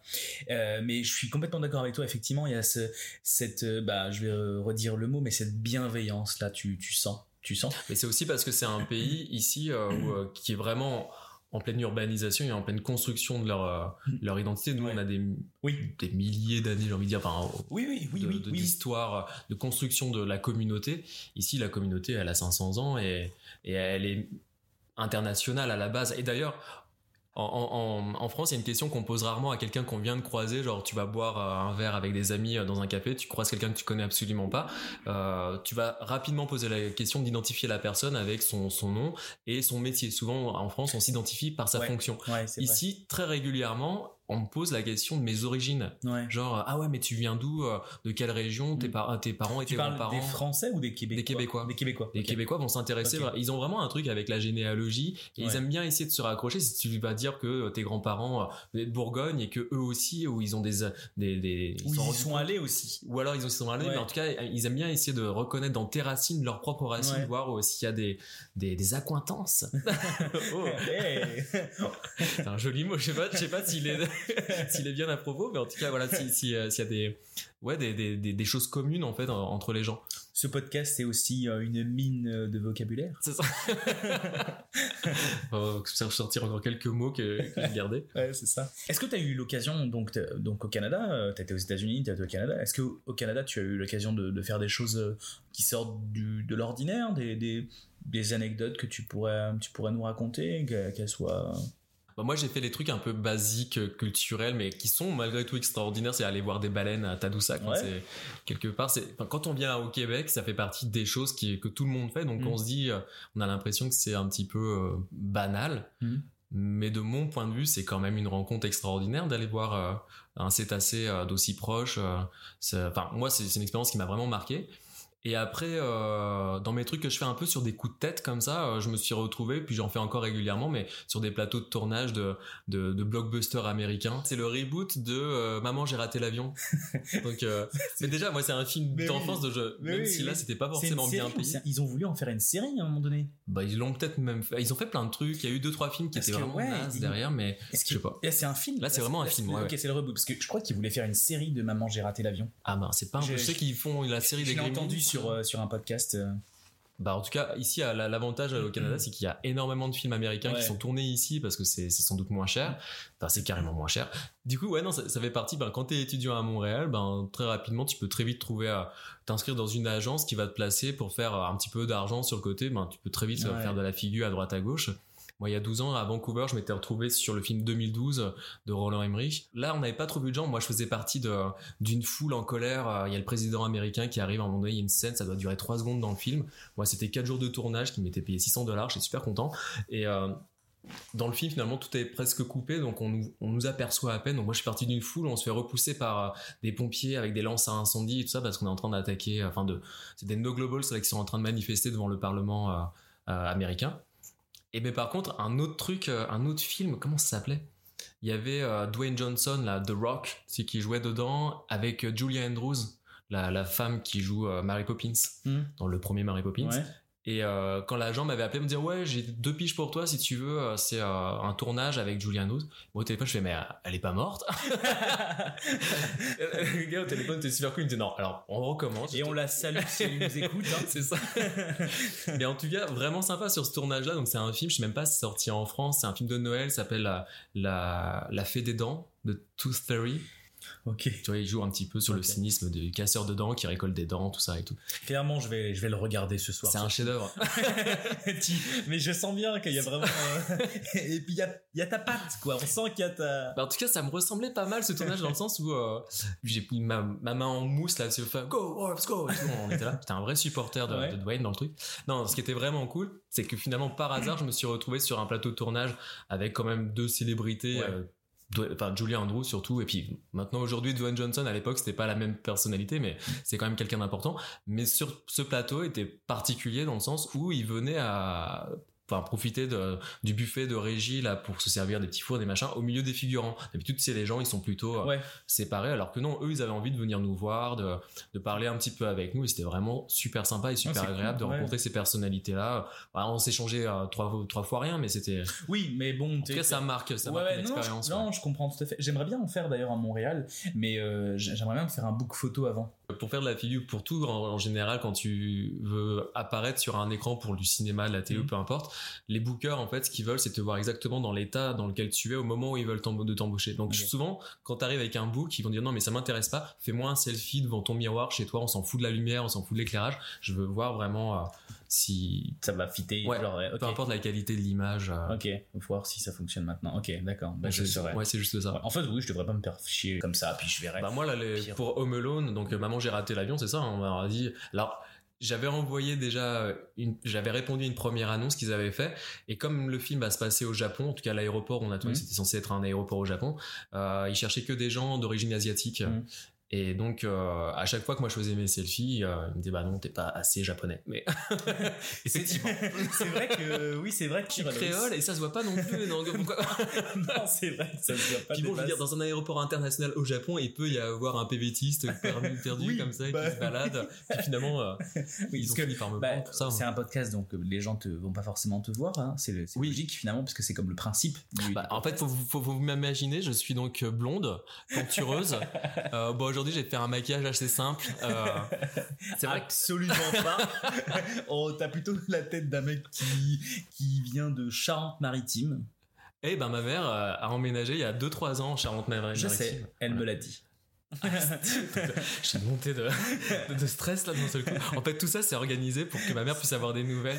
c'est ça, parce que tu lui en donnes pas assez. hein. bah oui, non, mais elle ça, me l'a dit, Martine. Dominique. Dominique Martine. Ça dépend de sa schizophrénie. En fait, des fois c'est Martine, des fois c'est c'est Dominique. Et d'ailleurs, euh, comment tu, tu vis l'éloignement, euh, l'éloignement de, de, de Ben ta moi, je le vis beaucoup mieux que ma famille, je pense. Pareil, encore, je, peux- je, me, je me positionne pour eux, je sais pas. Mais, euh, bah, tu vois, je te disais, moi, je suis né à l'île de la Réunion. Et euh, quand j'ai eu 8-9 ans, on est, me- me- on est venu s'installer donc en France, en Normandie. Mhm. Mais mon père était resté à La Réunion, il est toujours à La Réunion d'ailleurs. Et, euh, et les questions qu'on me posait à l'époque, c'est mais oh, on est en Normandie, même à Paris, euh, mais La Réunion, ça te manque pas et tout. Et en fait, la distance, elle est tellement importante entre La Réunion et la, et la France. Le climat est tellement rien à voir Ouais. que euh, que moi je suis plongé en fait plutôt dans le présent de, de ce qui Ouais. m'entoure et non les, les choses me manquent pas tant que je me mets pas vraiment à y penser ou alors c'est quand je vais aller à la réunion je vais me dire ah putain ça c'est vraiment un truc qui est sympa qui j'avais Ouais. pas conscience mais ça ça m'a manqué mais sur le moment non. Et ici c'est pareil. En plus là ça Ouais. fait quoi? Ça fait sept mois que je suis à Montréal. Donc je suis vraiment plus dans l'installation dans dans ben essayer de trouver du travail essayer de- j'ai eu euh, deux mois pour chercher un appartement des choses comme ça. Donc tous les petits problèmes quotidiens ou les aventures du quotidien plutôt les rencontres les choses font que euh, bah j'ai pas tellement le temps de m'ennuyer euh, Mm. de puis après je suis quelqu'un d'assez bizarrement social. Enfin je suis je suis je peux avoir euh, une personnalité euh, un peu d'ours tu vois l'hiver ici l'hibernation ça me va très bien Ouais, ouais. euh, j'ai besoin de mes moments où je me retrouve, euh, m'isoler et tout. euh, ça fait partie de ma personnalité. Et il y a des gens qui le comprennent, il y en a qui le comprennent pas du tout. Mais le, le manque des, des, des gens, bah pas tant que ça en fait, pas, pas pour moi. Tu disais que pour toi c'est pas un problème, non, mais pour ta famille ça l'est un peu plus. Est-ce que tu veux, tu veux en parler? Non, parce que je sais qu'en général, euh, euh, je me rends compte que quand je donne des nouvelles, les gens sont super contents d'avoir enfin des nouvelles. Donc c'est là que je prends conscience en fait que euh, que oui, j'en donne peut-être pas suffisamment. Ou euh, après moi, je suis, je suis, du genre à vouloir donner des nouvelles quand il y a un truc à dire. J'ai Ouais. jamais su en fait euh, appeler toutes les semaines euh, mes parents ou des gens pour leur dire bah voilà mon Ouais. petit, bah, il se passe ça, il se passe rien ou machin. Ouais, c'est un peu faire de la petite conversation alors. Ouais, mais des fois c'est nécessaire. Enfin, je crois qu'il y a. Je suis pas très bon à ça, moi. Bah non, moi non plus. donc je je le fais pas, mais Je sais pas faire. Elle est très très en, en relation avec sa grand-mère. Avec ses- enfin, il y a des gens comme ça qui ont besoin de, de régulièrement, tous les jours, tous les deux jours, toutes les semaines, avoir certaines personnes de leur famille au téléphone. Des fois, c'est juste pour rien se dire, juste se dire, euh, ben euh, Hmm. bonjour, tout va bien, tout va bien, ok, bisous. Ça peut être juste ça en fait. Ouais. hein. Un échange, moi, c'est un truc. euh, je- j'ai pas ça, j'ai pas le réflexe. Hmm. euh, donc moi, les voyages comme ça, je les vis vraiment très très bien. j'ai pas trop le mal du pays. Le, j'ai l'impression d'être un monstre Non, non, mais non, non, non, pas du tout. En fait, il a, y a- pas de. Je crois que quand on s'expatrie ou quand on part en voyage, il n'y a pas de bonne ou de mauvaise solution, il n'y a pas de bonne ou de mauvaise raison, il n'y a pas de bonne ou de mauvaise technique. Chacun vit son expatriation euh, de manière complètement différente. Euh, Je pense qu'on va bien le voir au fur et à mesure des podcasts, avec le micro et moi. Mais aussi, j'ai eu l'occasion, là, en moi, d'en parler. Ça fait déjà deux ans que je vis à Montréal. Et euh, la majorité des gens que je rencontre, bah, c'est des gens qui sont expatriés, qui voyagent, etc. C'est d'ailleurs ça aussi qui m'a donné l'envie de faire ce podcast. Et, et on voit bien que tout le monde a des histoires complètement différentes. Les gens vivent les choses complètement différemment. Donc en fait, non, il n'y a pas de, de bonne ou de mauvaise. euh, Ouais, non, mais c'est- vrai que je pense au- au- aussi le, le fait de voyager, euh, les, les distances euh, sont, sont moins importantes, Mm. enfin, psychologiquement. ouais. Le, quand, quand, quand moi j'étais à Paris par exemple, euh, ben, des fois se dire euh, prendre un train qui va faire, euh, je sais pas, 2-3 heures de train pour aller voir ma mère à La Rochelle, je veux dire, Ouais. oh là là, mon dieu, ça, Ouais. le métro, c'est toute une Ouais. organisation, c'est pénible et tout. Et euh, ici par exemple, faire un Montréal-New York, ben c'est je sais plus 11 heures de, de bus. Voilà, c'est- vraiment pas comparable. Mais euh, de même que quand je suis arrivé ici, moi j'ai ça me semble pas impossible de faire des allers-retours avec la France régulièrement Ouais. quand j'aurai un travail. mais euh, alors que j'ai eu, je sais que c'est sur le ton de la plaisanterie, mais ça a été pensé en fait. J'ai des amis qui m'ont m'ont dit bah écoute, euh, bah si tu t'en vas, tu t'en vas quoi. Donc euh, c'est loin. Enfin le Canada c'est pas à côté. Euh, Mm. En gros c'est c'est presque un adieu. Alors que moi je trouve Ouais. ça bête. C'est Ouais, moi j'ai eu ce cas-là avec mon meilleur ami en France, où euh, je lui ai dit que je partais, et je lui ai dit, mais euh, tu sais, tu pourras venir me voir et tout, c'est cool. Et une de ses premières réflexions, ça a été, ouais, mais bon, c'est loin, puis le billet en avion, c'est coûte, ça coûte cher et tout. Et ben, il l'a dit euh, parce que bah, il, dit les choses comme il les pense. Là, on a eu cette relation, lui et moi, on parle librement, tu vois. Mais, euh, mais en fait, ouais, ça a comme brisé quelque chose entre nous et on, on se parle quasiment pas, on s'échange des messages euh, tous les quatre mois sur WhatsApp. euh, Enfin, on s'écrit et ça a comme brisé quelque chose. Alors que c'est un pote que j'ai depuis que je suis tout petit, quoi. On était au collège ensemble. Enfin, je l'ai ouais. tout petit. Et en fait, ça, et on s'est connus pendant des années, sur- pendant 15, 15 ans, je pense. 15 ans, on se voyait, on était, c'était mon meilleur ami. Et à partir du moment où je lui ai dit que je partais, et hop, pouf, plus de nouvelles, plus rien, ça a pouf tout coupé. C'est dur d'entretenir. En fait, c'est dur, c'est dur, je pense, pour nous en tant que- qu'expatriés ou en tant que voyageurs, euh, et pour les gens qui restent, de- d'entretenir ce lien. On fait plus la même chose, on vit plus la même chose, quoi. Oh, Ah ouais, je suis pas tout à fait d'accord. Moi, je trouve qu'effectivement c'est difficile, mais euh, moi le voyage ça m'apprend beaucoup de lâcher prise, comme l'impro ça m'apprend aussi beaucoup de lâcher prise. Et je trouve que dans les relations comme ça, il y a justement euh, une, enfin pour moi en tout cas, l'importance du lâcher prise, elle est là aussi. C'est-à-dire qu'il faut accepter qu'il y ait une distance qui est géographique qui a été mise en place, mais euh, ben effectivement les, liens en fait vont, être un peu plus distendus. Mais moi je je, suis le genre de personnalité en fait qui peut en fait mettre une distance géographique et euh, dans la dans une relation euh, pendant un certain temps et se retrouver comme si on s'était pas euh, quitté enfin tu vois dix ans plus tard. Là par exemple pour donner un exemple concret euh, J'étais en colocation à Paris pendant 4 ans avec des, des, des amis de mon école, dont une fille qui est vraiment une très très bonne amie, qui, quand moi je suis venu à faire mon premier PVT en 2008, elle, elle était partie à Londres pour faire ses études, continuer. Elle a beaucoup voyagé, elle est partie en Nouvelle-Zélande parce qu'elle a suivi son compagnon de l'époque, etc. Et maintenant, depuis 5 ans, elle est à Montréal. Elle travaille ici. Et euh, quand moi j'ai eu ce projet de revenir à Montréal, on a commencé un petit peu à reprendre contact. on n'avait jamais non plus complètement perdu, enfin, on, s'était pas perdu de vue non plus. Mais en tout cas, on avait genre un message ou deux par an, genre l'anniversaire, et puis mm. voilà. Et puis quand, quand elle a su que je revenais, ben, on a très naturellement repris contact. Elle m'a hébergé ici les deux premiers mois, le temps que je trouve un appartement euh, qui me convenait. Euh, et, quand on s'est vu dans son appartement, elle m'avait laissé les clés dans sa boîte aux lettres. Je suis arrivé, elle était au travail, donc je me suis installé. Elle était même pas là. Quand elle est arrivée, c'était comme si on s'était quitté la veille de notre colocation à Agnières-sur-Seine à Paris. Donc euh, et, moi j'ai ce truc là en fait avec pas mal de, personnes. Je suis pas quelqu'un qui est très entouré avec beaucoup d'amis comme mmh. ça. En général, j'ai deux, trois amis autour de moi, rarement plus. Et mmh. puis, euh, et par contre, euh, effectivement, on peut mettre une distance parce que la vie va nous séparer euh, pour x ou y raison. Mais quand on se retrouve, on se redécouvre pas non plus. C'est comme si, ouais, il y a, y a y a des choses qui sont un peu évidentes en fait. Donc c'est pour ça que moi, comme j'ai souvent connu ça finalement, ouais, ça te, ben ouais, j'ai confiance en ça en tout cas. Je me dis ouais, là il y a une distance qui s'installe en ce moment c'est pas pour autant que dans 15 ans, je vais pas faire toc toc et puis on va se retrouver. Quoi. Ouais, que ce sera, ça posera pas de problème. Mais en fait, euh, je vais toucher le doigt sur la vraie amitié. C'est peut-être ça la vraie amitié. C'est le fait que on, on, veut avoir plein de gens autour de nous. Enfin, et en fait, euh, bah ouais, mais il y a des vraies personnes sur lesquelles effectivement tu peux, tu peux compter genre 10, 15 ans après, puis que en fait t'as l'impression de pas les avoir quittés euh, et que t'as pas besoin de te justifier de toutes ces années et qu'il n'y a pas de malaise je sais pas, euh, c'est vrai, je, pense qu'il y a quelques personnes autour de moi qui sont un peu, que je pense que ça se passerait comme ça et d'autres que j'ai laissés en France que non bah je vois bien là bah, des fois tu essaies de juste de provoquer une rencontre parce que tu dis tiens je repasse dans la même ville là où t'es et puis tu te rends compte que non il y a vraiment on n'a plus rien à se dire. Puis il faut l'accepter ça c'est partie du lâcher prise aussi enfin, c'est bah, ça. Moi j'ai ici j'ai participé à un atelier d'intégration à la City que je recommande à tout le monde quand on débarque à Montréal ce qui est vraiment j'en ai cool entendu parler ouais je l'ai pas fait mais j'en ai entendu parler bah c'est vraiment bien il y a aussi euh, l'association Hirondelle. Hirondelle ah ouais Hirondelle, ouais. Mais là, j'espère faire un autre truc avec Hirondelle, justement, euh, je pourrais comparer. Attends, je reviens sur la City. Ce qui était intéressant, en fait, euh, l'intervenant qui était là nous expliquait, en fait, euh, justement, dans les différences culturelles entre les Français et les Québec, mhm. c'était la façon, justement, dont on crée son cercle d'amis. On le fait absolument pas de la même façon. Et on entend souvent, d'ailleurs, des anciens expatriés français qui rentrent en France, ou même des, des Français qui vivent mal leur intégration ici, qui ne comprennent pas, en fait, les non-rencontres avec les Québécois. Le côté, ben euh, on a l'impression qu'on va se tutoyer très rapidement, mais en réalité, on n'a pas réussi à, percer leur réseau, on n'a pas réussi à s'en faire vraiment des amis. Euh, bah, En fait, c'est souvent des gens qui sont encore dans la comparaison avec le système français qui vont dire ça et qui veulent pas accepter qu'ils ne réagissent pas et qu'ils ne vivent pas les relations humaines de la même façon. Là, elle prenait l'exemple, bah, c'est visuel, donc ça va être compliqué en podcast, mais un Français, en fait, on voit la, il faut imaginer euh, qu'on est euh, au centre d'une cible, tu vois une cible sur laquelle tu jettes des fléchettes là.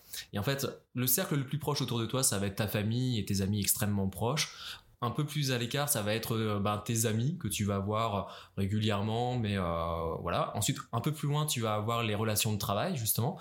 Et en fait, tout ça, c'est concentré que toi, tu es au centre et c'est que des cercles de plus en plus éloignés autour de toi. Et ça n'empêchera jamais les gens, en fait, de pouvoir entrer de plus en plus, de passer d'un cercle à l'autre, donc d'avoir une relation de travail qui va devenir un ami très proche, qui peut devenir ta femme, et là d'un seul coup c'est ta famille, et euh, tout ça c'est possible. Enfin, si un ami très proche devient ta femme, il faut qu'il ait passé par un processus de changement de sexe. Oui. Euh, bah ça c'est une autre. Mais c'est bah, un, autre cercle. c'est possible, mais c'est un autre cercle. Euh, c'est un autre. Ben non, t'es toujours en France, t'es toujours dans le même cercle malgré tout. Ok. Enfin, t'es toujours dans le, le, même volume si tu veux. Alors que au Québec, de ce que j'ai compris, ce qu'elle nous a expliqué, et je trouve que c'est assez juste, et toi, tu es dans ton propre cercle, et tu vas avoir une connexion à un autre cercle, ce sera un ami que euh, tu t'es fait, un très bon pote, que tu as fait euh, dans ta salle de sport au gym. Hmm. Et puis, tu vas avoir un autre pote que tu as au travail, hmm. qui va être lui dans, son propre cercle, et qui, qui est loin. Et en fait, pour toi, ces deux amis, tu vas te dire, ils ont à peu près la même importance dans ta vie. Mais euh, quand tu vas aller voir, ça va être super cool. Hmm. Mais par contre, si tu vas croiser au travail par hasard ton pote du gym, il va avoir une distance qui va créer en fait parce que on n'est plus dans le même environnement, dans le même endroit et euh, et d'un seul coup tu vas dire mais là c'est bizarre, c'est comme s'il me connaissait pas. C'est comme croiser cette personne au supermarché, il va à peine te regarder, à peine te saluer et tout, bah, parce qu'on n'est plus dans le même environnement, hmm. on n'est plus euh, et de même que euh, c'est plus le même environnement, ce sera très difficile de les faire se rencontrer. Genre l'ami que t'as au gym et l'ami que t'as au travail, tu te dis ben tiens je vais essayer de faire une soirée pour réunir tout le monde mm. comme on ferait assez naturellement en mm. France. Ici, ça se fait pas si naturellement que ça de réunir tout le monde. J'ai pas grandi comme ça, mais je me reconnais plus dans le système qu'on m'a décrit à la City canadien québécois là que dans le système français où je suis, euh, je me sens très rapidement euh, débordé en fait par euh, trop de sentiments, trop Ouais. de euh, l'impression de devoir pas rendre des comptes, mais euh, euh, Te justifier ou- ouais, je sais pas comment le dire, mais en tout cas, il y a quelque chose où, où à, un, à un moment donné, j'ai l'impression que il, faut, il faut réussir à, à faire plaisir à tout le monde en même temps. Ouais, Enfin, je sais pas, il y a quelque chose. On est un peu au service de- des relations Ouais. que t'as avec les gens. Ici, non. Enfin, c'est un peu plus compartimenté. T'as des, bah, une activité particulière avec Ouais. certaines personnes, une autre activité avec d'autres personnes. Puis t'accordes le temps que tu peux accorder à, à ces gens au moment où il faut leur accorder. Et Ouais. je me ressens. Un, et puis à un moment donné où tu te dis, bah là, pendant une semaine, j'aimerais être tranquille chez moi, me retrouver un petit peu. Ben, tout va bien. ouais. T'as pas tout le monde d'un seul Mm. coup qui arrive qui me met alors ça va. c'est- Ouais, c'est vrai, c'est très juste ce que tu dis.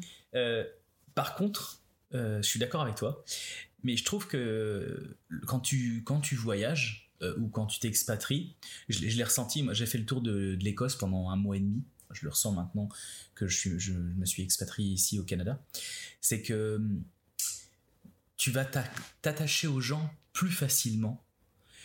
Tu vas te les sentiments vont arriver plus vite euh, que ce soit en que ce soit en couple ou que ce soit en amitié.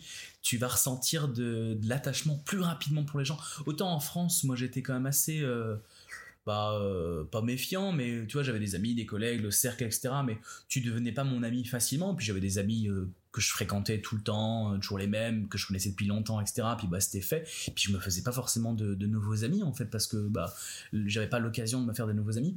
Autant ici tu vas te faire des, des nouveaux amis et puis sais ça va matcher et puis tu vas vouloir le garder auprès de toi. C'est il y a une relation qui va se construire. Tout va aller plus vite. Je sais pas si t'es d'accord avec moi, que ce Bah, soit pour l'amour ou pour Bah, l'amitié. Mais ça fait sept mois que t'es là. Peut-être que tu t'as pas encore eu l'occasion de trop le ou trop Bah, le- je sais pas. Non, je crois que c'est juste que moi, je fonctionne pas comme ça. Mais, euh, Je- Moi j'avais l'impression que c'était je le comme- comprends. Ouais, j'avais que- l'impression que c'était comme pareil pour tout le monde, que toutes les relations, on- tu vois, on- ok, mais. Non, mais. Non, non, non, non, non, non, non, mais je, mais je mais- pense, je pense que je vois très bien ce que tu veux dire, Mhm. mais euh, j'allais dire c'est, peut-être lié à l'âge aussi ou euh, euh, en fait Peut-être, ouais, peut-être, mais j'ai 30 ans. Bah, c'est pour ça que c'est plus tellement. Parce que moi, je vois là où je travaillais avant, euh, euh, dans le tourisme, j'ai formé pas mal de gens qui sortaient du bac, qui avaient entre euh, 18 et 25 ans, Ouais, et qui font leur premier job d'été, donc euh, c'est à Disneyland, hein, dans un parc d'attractions. ouais, Et, euh, et donc, ils se retrouvent un petit peu euh, euh, pendant euh, une période entre 3 et 6 mois, euh, avec la même équipe où ils vont travailler euh, 35 heures par semaine, toujours ensemble, ensemble, Mhm. ensemble. Puis à la fin de la saison, quand chacun rentre chez soi, parce que ça y est, c'est la rentrée scolaire, etc., euh, ben, c'est des cris, des larmes, des déchirements et tout. Mais parce que tout est très concentré et puis c'est, ça fait partie de, de la jeunesse aussi, tu vois, quand t'as quitté ton noyau familial et tu te recrées un petit peu une famille d'amis Ouais. euh, autour de toi et effectivement t'as l'impression, euh, c'est comme quand on voyait les téléréalités au début des années 2000 où t'avais l'impression qu'au bout d'un mois d'enfermement dans, dans Love Story, dans les trucs comme ça où les gens... Pas euh, de marque, on cite pas de marque. oui, euh, Love Story, du coup, il faut dire euh, Star Academy, euh, c'était quoi et puis il y avait aussi euh, Love Story, Star Academy, et puis le troisième c'était euh, les colocataires, non? Colo- Colocataires, colocation. Ah, j'avais déjà lâché. Ouais, c'est plus. Oh, je, j'ai, j'ai pas. J'ai jamais trop regardé moi. les Ah, si, si, moi j'étais très, j'étais très client. Non, c'est fou. moi aussi. bah, surtout au début, en plus, c'était, euh, tout nouveau. Qu'est-ce qu'il y a comme télé-réalité ici euh, Et il y en a une que tout le monde regarde. Et c'est OD OD, ouais, euh, euh, euh, machin Occupation double, double. occupation double. J'ai pas pas regardé. Non, non plus. Je suis pas. Non, moi, je- autant avant c'était tout nouveau, donc euh, je, autant après, euh, non. Et puis c'est toujours un peu pareil. En tout cas, on retrouve cette espèce Ouais. de principe de relation humaine où effectivement c'est comme une cocotte minute où tout est exponentiel Ouais, en fait. ouais. Donc il y a ça. Tout Et- va très vite. Ben oui. Et après, il y a aussi la question dans ce que tu dis. euh, c'est le fait d'arriver dans un endroit où tu connais un peu personne. Mhm. T'as aussi envie rapidement de tisser des liens avec euh, des gens. Donc, euh, euh, et les gens qui sont ici, ben depuis des années, s'en rendent pas forcément compte parce que ça y est, ils ont leur réseau, ils ont leurs amis, etc. Mais toi, quand t'arrives, en fait, tu prends conscience en fait que ça va te demander peut-être un effort ou euh, du coup, tu vas provoquer, je pense inconsciemment, euh, des, des connexions plus rapides, plus fortes pour le plus rapidement possible avoir ton cocon, ton confort euh, amical euh, autour de toi. Ouais. Moi, c'est un peu comme ça que je l'analyserais en fait. Ouais. C'est vrai. Peut-être que c'est ça. euh, ouais. J'ai, jamais eu l'occasion de trop en parler à quelqu'un d'autre. Et j'ai Je suis content de eh bien, merci. j'ai peut-être que peut-être que je généralise un peu. Bah, je pense qu'on généralise pas mal depuis tout à l'heure, puisque Oui. chacun parle de sa propre paroisse. J'aimerais quand même qu'on en parle. Donc, euh, donc euh, tu t'expatries à Montréal, Canada, dans l'optique de rester. Ouais. Euh, Et ça change pas mal de choses en fait. Par rapport à mon premier voyage, ouais. Euh, déjà- Pourquoi Comment Qu'est-ce qui te Pourquoi rester en fait Qu'est-ce qui te fait dire que tu vas toujours aimer ça? Est-ce que tu peux en parler Je suis- alors, je suis absolument pas sûr que je vais toujours aimer ça. Bah, en tout cas, moi, j'ai un truc un peu stigmatisé de, de Montréal qui fait que je suis revenu ici, que je m'y projette de plus en plus et je m'y projetais déjà. J'ai pas. Quand je suis rentré en fait de mon premier PVT en 2008, jamais je me disais, bah, tiens, dans 10 ans, je repartirai à Montréal. J'avais d'autres projets, etc.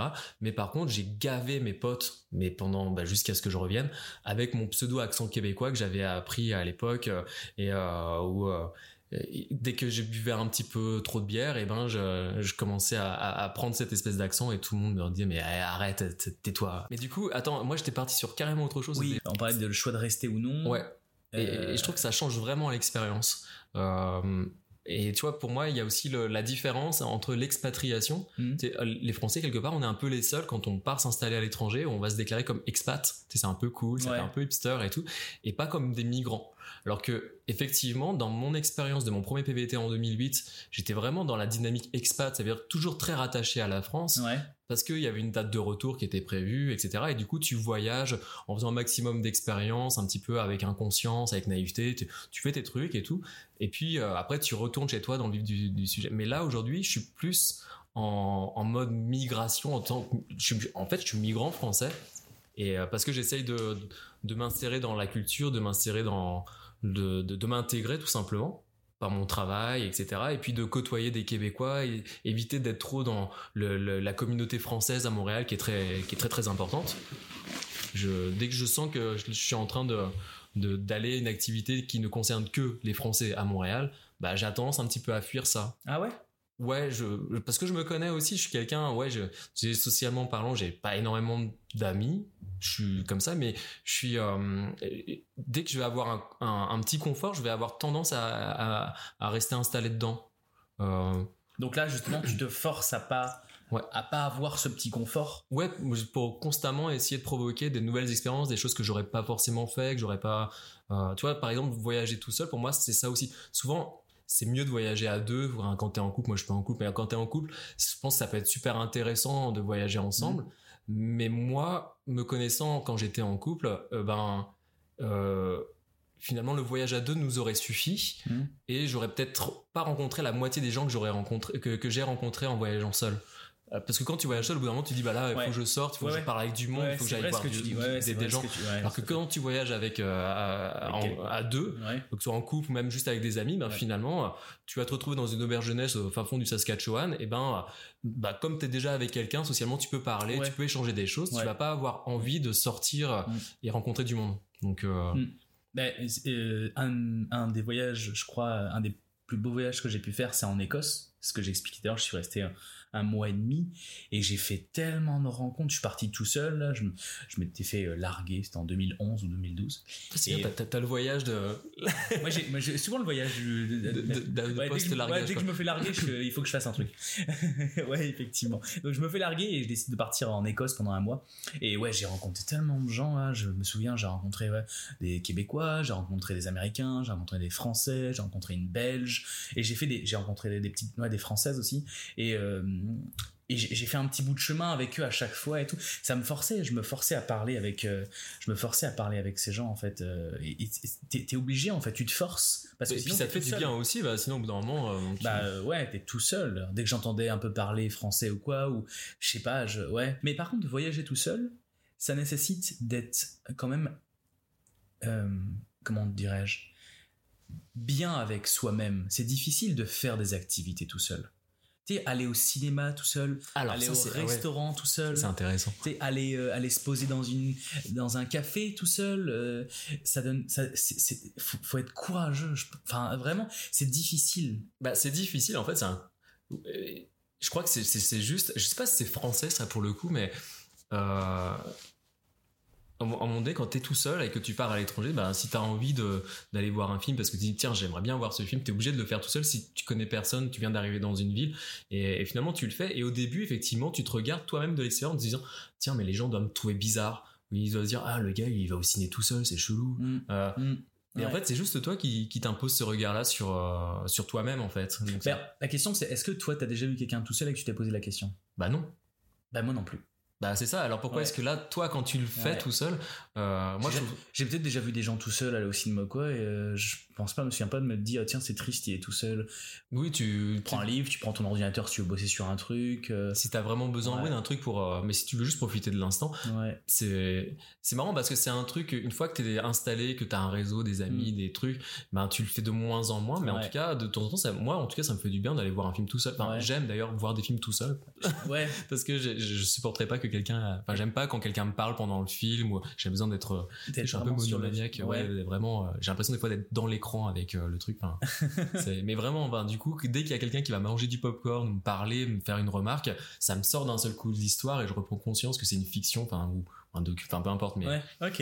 et moi, ça fait partie des choses que je me suis un peu promis à moi, tout seul en partant euh, déjà pendant mon premier PVT, c'est ne plus attendre d'autres personnes pour faire quelque chose. Mmh, ouais. Dire, mais j'ai envie d'un truc, mais je le fais. Ouais. Et euh, quand t'es chez toi, c'est plus difficile quand t'es dans ton confort.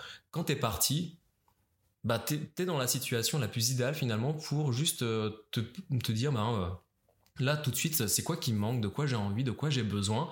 Euh, bah je le fais. Enfin voilà, si t'arrives à mettre un mot sur un besoin ou sur une envie, euh, ben t'as- plus qu'à en fait. Et ça c'est vraiment c'est vraiment enrichissant.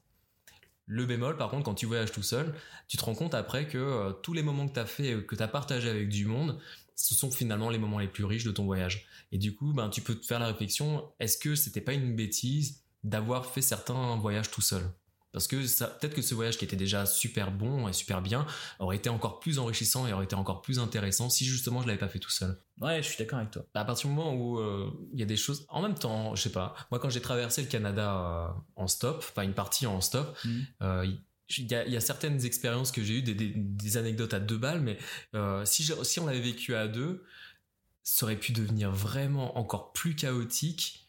Bah, je prends un exemple débile, mais euh, donc euh, j'étais parti comme j'étais pas sûr de savoir euh, sur mon chemin où est-ce que j'allais exactement pouvoir m'arrêter en, en fonction des voitures qui me prenaient en stop ou pas. Ben, des fois, je me retrouvais dans des endroits un peu bizarres, donc j'avais pris une tente pour pouvoir, le pire des cas, ben, dormir sous ma tente. et donc dans le Saskatchewan, faut imaginer des plaines monstrueuses. Donc le Saskatchewan, est-ce que tu peux nous C'est une province un peu au milieu du Canada. Une fois qu'on a passé les grands lacs, ouais, c'est vraiment au centre du Canada, quoi, au milieu. Donc euh, un peu avant l'Alberta et t'as quoi aussi euh, le Manitoba. Absolument. C'est des grandes plaines. En fait, quand tu, pour situer ça, moi, dans mon souvenir, c'est, j'ai jamais vu un horizon aussi, aussi, aussi vaste. C'est-à-dire, tu vois à l'infini des, des plaines. Et euh, je crois que ça doit être dans le Manitoba où t'as partout des, des pumper jacks qui pompent le pétrole, tu sais, les espèces de Mmh. marteaux là. qui- Ouais. Il y en a partout. C'était assez impressionnant. Et du coup, moi, sur cette route, c'était la transcanadienne. J'étais très optimiste parce que je m'étais pas imaginé qu'en réalité, il y avait deux voitures qui passaient tous les trois jours et que ces deux voitures, quand ils voyaient un gars qui faisait du stop au bord de la route, ben, ils pouvaient un peu flipper de se dire mais il est bizarre lui de faire du stop ici, il y a rien, il y a personne et tout, donc je m'arrête pas, ça va être un malade. Donc euh, en fait, euh, moi je suis resté coincé presque trois jours et demi au même endroit sur la route. Enfin, j'avançais au fur et à mesure avec euh, mon, mon- tout- toute ma maison sur mon dos en fait. Mais euh, je commençais à avoir le temps long. Et, euh, Bah, une- et puis, euh, t'avais prévu de la nourriture euh bah, c'est ça. Moi, je suis parti un peu. Ouais, bah, moi, je. tu sais, tu te poses des questions Ouais, comme ça, au bout d'un moment, tu te dis, mais c'est vrai, qu'est-ce que j'ai mangé aujourd'hui? parce que Enfin, moi, je suis un ancien petit gros, donc la nourriture, ça me parle un peu là. Moi, c'était plutôt l'eau, en fait, qui m'avait inquiété, donc j'avais un peu rassuré. Ouais, oui. Donc, parce je me suis mis à boire de l'eau, enfin, j'ai fait bouillir de l'eau dans la rivière. à boire mon urine. mais voilà, du coup, ça, je l'ai fait tout seul, mais et ça s'est finalement bien passé. Hein, mais si je l'avais fait à deux, bah, peut-être que j'aurais pas été confronté à ce genre de problématique parce que l'autre personne, elle aurait, euh, euh, bah, elle y aurait pensé, elle aurait anticipé ou euh, je sais pas. Bon, moi, j'y suis allé vraiment, moi, mon âme et conscience. Et par exemple, avant de partir, on m'avait fait des petits cadeaux. euh, juste pour, pour me souhaiter un bon voyage et j'avais un de mes collègues de Montréal qui m'avait offert un, un grelot anti-ours donc c'est c'est juste un grelot hein, que tu peux trouver chez Mec ou Decathlon quand tu vas faire du camping. Donc c'est accroché à un truc en genre comme un bracelet en, en velcro là, Euh, un grelot qui fait gling gling. Et moi je trouvais ça ridicule. Fait non mais on sait jamais, tiens un grelot anti-ours et tout. Et en fait j'ai compris après comment ça fonctionnait ce truc, c'est que quand tu marches euh, en rando dans la forêt, t'as ton grelot qui fait gling gling tout le temps. Du coup l'ours qui est dans son territoire, mais son territoire s'étend sur euh, des des hectares et des hectares, quand il t'entend et qu'il est à 3 km de toi, il t'a déjà entendu avec ton petit grelot, donc il n'est pas surpris de te croiser. Et s'il n'est pas surpris, il sera pas agressif. Donc t'es à peu près tranquille. Par contre, si t'as pas ton grelot et que là t'es rentré sur son territoire et il t'a pas entendu et que euh, à la dernière minute tu tombes nez à nez avec lui, là il va être surpris et il va te foutre un grand coup de patte dans la tronche parce que parce qu'il a eu peur en fait à la dernière minute de voir quelque chose qu'il n'avait pas anticipé dans son périmètre. En tout cas, voilà, moi je suis parti sur ma route avec mon petit grelot, et puis dans le Saskatchewan, j'étais sous ma petite tente en pleine nuit, et j'ai entendu un espèce de bois à côté de ma tente, là où j'avais laissé mon sac à l'extérieur avec ma barquette de figolus et des trucs. Et le lendemain, en fait, c'était Ah, complètement les ravagé. figolus. Les. L'espèce de viande séchée qu'on te vend aussi dans les, relais routiers et tout, J'aime là. beaucoup ça. Le pémican et tout ça. Ouais, j'aime beaucoup ça. Euh, J'avais tout ça dans mon petit sac à dos et tout. Et, euh, et voilà. Et donc, je pense, j'ai jamais vu l'animal, hein, mais j'ai été visité par un, euh, dans le Saskatchewan, ça va être un ours brun, il n'y a pas de grizzly ou de trucs comme ça. Et euh, il était là. Mais moi, en tout cas, en pleine nuit, j'étais dans ma tente et euh, j'entendais un gros raffut à côté oh de moi. là là là là. Et là, j'ai pensé à mon petit cadeau de mes colocataires et tout, et j'étais sous ma tente, j'étais gling, gling, gling, gling. Genre, hey, en fait, je t'ai pas dit, mais je suis là. Et là, le petit petit grelot, tu sais, qui s'arrête, qui regarde la tente et qui se dit Ah, tiens, il y a l'autre con qui Il y a un français là-dessous. Il y a l'autre con avec son gling gling gling. C'était lui. Mais c'était ridicule. Mais voilà, en tout cas, si j'étais à deux, bah, je sais même pas si j'en serais venu dans cette situation tout ça. Parce que, en fait, j'étais mort de trouille, hein, sous ma tente, je me cache pas. Mais en même temps, j'étais mort de rire parce que je me voyais de l'extérieur et tout, euh, avec mon petit grelot comme ça, gling, gling, gling, gling, sous, sous ma tente. Et à deux, je pense que soit c'était une crise de panique à deux, en fait, où, on- où la tension elle monte, elle monte, on part en courant, limite à, à agresser l'animal ou se faire agresser, pas vraiment, par ou, ou carrément rationaliser. euh, et Je sais pas c'est quoi la bonne technique dans ces cas-là. T'es sous ta tente, tu sais que t'as pas de bouffe sur toi, il a aucune raison de venir te voir. bah t'espères que t'as pas de bouffe sur toi parce que moi sur le moment je m'étais pas dit cette nuit je risque peut-être potentiellement d'avoir la visite d'un animal Jamais de, de nourriture dans une tente. Bah moi euh, faut- Non, non, je dis ça, c'est pour Non, je- rigoler. oui oui tu laisses Euh, toujours accrocher à un arbre ton truc à 10 mètres de ta tente En vrai, tu le fais pas. bah non c'est ça Non, Enfin, tu- en général quand tu plantes ta tente enfin surtout moi j'étais en stop donc je plantais ma tente euh, au moins je me disais bon bah là vraiment je capitule pour aujourd'hui il y aura plus de voitures donc il faisait déjà nuit euh, donc j'étais vraiment à l'arrache je me mettais à 100 mètres de, de, De la route. de la transcanadienne Mm. je trouvais un endroit un petit peu euh, isolé voilà mais donc j'anticipais pas de me dire je vais potentiellement me faire visiter par un animal sauvage au bord de la transcanadienne quoi Et le lendemain matin, euh, quand tu t'es réveillé, que t'as- regardé. euh, ah bah il y avait des les, les fougères les machins tout était retourné et ton sac, il était déchiré, ouvert? Enfin, non, non, il avait, Euh, il avait ouvert la fermeture éclair. non il- c'est très très, très- non non non bah, mon sac il avait rien Parce qu'il aurait pu le déchirer, en fait. Si- non ouais non bah, soit soit c'était ouvert je sais pas Peut-être qu'il était Euh, dans- ouvert. Non j'ai pas eu de problème matériel dans mon Ok. souvenir j'ai pas de problème matériel que, en vrai, s'il y a de la nourriture dans le sac et qu'il veut accéder au sac, bah. Il, ouais il prend le sac ouais, il, le- il défonce Je vois mal avec sa petite, sa petite griffe, euh, ouvrir euh, des IP euh, proprement. Euh, Non, moi, moi, le souvenir que j'ai, c'était vraiment la végétation qui était complètement retournée.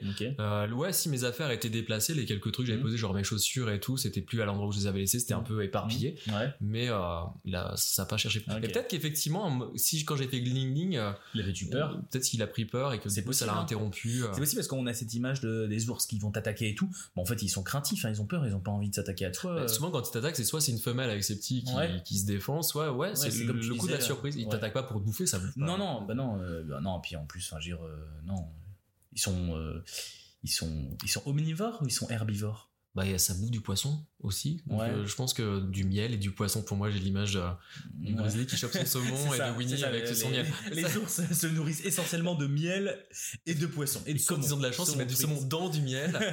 c'est très très bon d'ailleurs. ah ouais? Non, j'en sais rien. Ah bon? Non, j'en sais rien. Euh, coup- ok, ouais. Et mais alors, euh, comment s'est fini cette histoire? Comment t'as as mangé? T'as as bu? Bah euh, non, après j'ai été pris en stop par un... un comment on appelle ça? Un, Un ours? J'aurais bien aimé, tiens. tu, tu retrouves l'ours de la nuit, tu le retrouves dans un camion, tu sais qu'il Ah, s'arrête. C'était toi, je reconnais, il avait même. et, que- et là, tu le regardes et tu fais gling, gling, gling, il se casse. Non, non, bah non, finalement, c'est, bah, j'ai eu un coup de bol, enfin deux. Il y a eu un, un, un natif, c'est ça le mot que je cherchais. euh, Un natif un natif euh, de amérindien de, de, de là-bas. Et en fait, il m'a emmené voir un powo. euh, parce Un- que c'est- un une quoi? espèce, un powo. C'est un, un- une espèce de cérémonie, en fait, où tu as tous les gens de, de leur communauté qui s'étaient réunis, en fait, pour. euh, je crois que ça se passait sur une semaine où ils font des espèces de cérémonies euh, euh, traditionnelles de, de, leur culture. Donc ça passait avec, avec des costumes traditionnels, ils faisaient un grand bûcher avec des chants, des danses, etc. C'était cool avec des gens qui planent à fumer des calumet de la paix et tout. Enfin moi je, je fume pas rien du tout donc mm. ça m'a vraiment impressionné. Mm. Et euh, mais moi je suis arrivé, c'était le dernier soir en plus, donc je sais pas, c'était un petit peu le, truc. Euh. Mais t'étais le seul euh, étranger? Ouais. En fait, la chance que j'ai eue, c'est que donc ce, ce, gars qui m'a pris en stop, lui en fait, il travaillait à Toronto, je crois, hmm. et du coup il allait chercher sa mère qui participait à Spo. Donc quand on est arrivé, c'était un, c'était un peu la, la, fin du truc, donc mais, ils allaient le démonter le lendemain. et lui, il m'a dit bah écoute, si toi t'es français, donc on avait beaucoup parlé sur le voyage et tout. Euh, il m'a dit, bah, faut que je te montre des choses intéressantes. Euh, de, moi, enfin si ça te dit, de, si t'es pas en mode je trace jusqu'à Vancouver sans voir ce qu'il y a autour de moi, bah viens, on fait un détour, je vais chercher ma grand-mère dans, ce pot, et puis là-bas tu pourras retrouver une voiture plus facilement avec quelqu'un d'autre. Il m'avait aussi emmené euh, voir des espèces de peintures rupestres, c'était assez étonnant, dans des, petites cavernes au bord du lac supérieur, je sais plus lequel. Euh, enfin, en tout cas, on a vu des peintures et c'est, euh, il m'avait expliqué que c'était des enfants des tribus qui depuis toujours en fait venaient pour dessiner leur totem. Donc t'avais genre un lapin, un orignal, un bison, et au milieu de tout ça, en fait, c'est le truc un petit peu euh, qui attire tous les touristes, c'est que t'as une espèce de créature, on dirait un peu un monstre du Loch Ness. Donc il y aurait un enfant, son totem c'était genre un truc qui vit dans, dans le lac à côté, c'était le monstre de Mississauga ou un truc comme ça, je sais plus exactement le nom. Mais en tout cas, ça faisait partie des, des, des, rencontres que j'ai faites qui, qui, étaient vraiment intéressantes. Et moi, naturellement, c'est le genre de rencontres que j'aurais fui. Ah en France, si je croisais ce genre de personnage, faut, faut vraiment imaginer le, le, gars, il va avoir 20-25 ans, mais euh, physiquement, c'est comme si euh, il avait déjà 45 ans d'histoire derrière lui parce qu'il devait un peu se droguer, un peu être alcoolique aussi et tout ça. Euh, sa voiture, elle ressemblait à rien, c'était un espèce de pick-up euh, Toyota, moitié rouillé et tout. Et mais c'est le genre de, de, gars ici à Montréal, tu pourrais presque le retrouver à Berry-UQAM en train de faire la manche. Enfin, tu vois, tu sens qu'il avait une histoire un peu difficile. Mais lui, en fait, il avait juste envie de partager un bout de chemin avec quelqu'un, et puis, du coup, de voir que c'était un Français avec lui, lui montrer un petit peu son histoire. Et moi, c'est, euh, je suis quelqu'un de très prudent, de très rationnel en principe.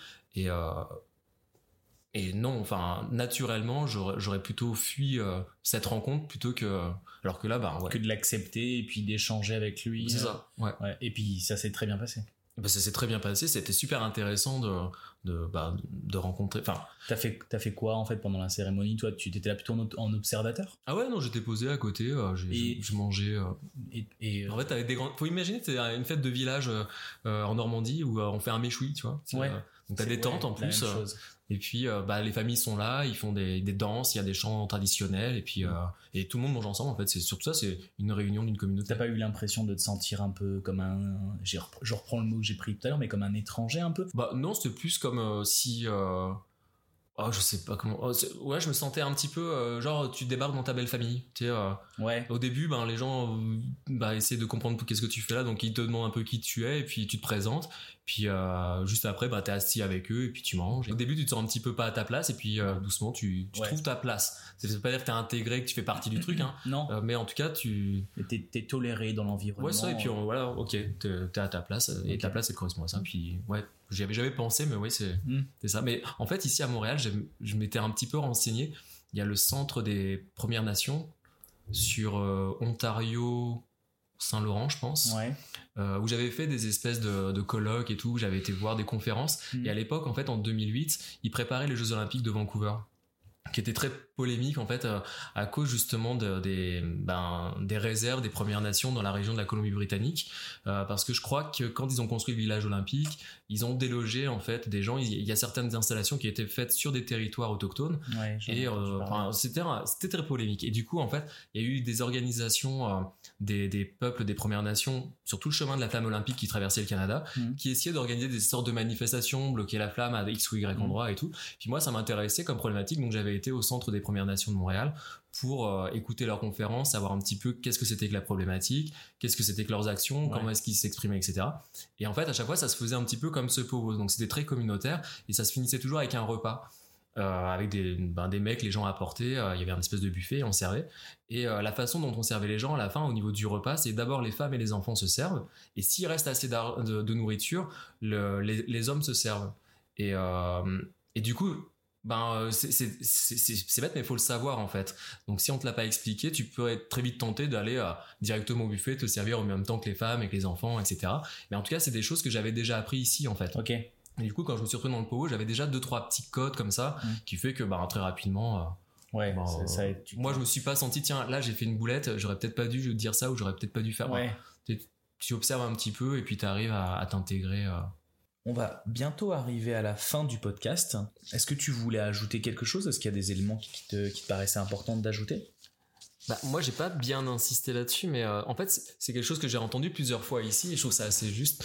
Euh, tout à l'heure, j'avais commencé un peu à aborder le sujet sur euh, la différence entre être, se sentir expat et se sentir migrant.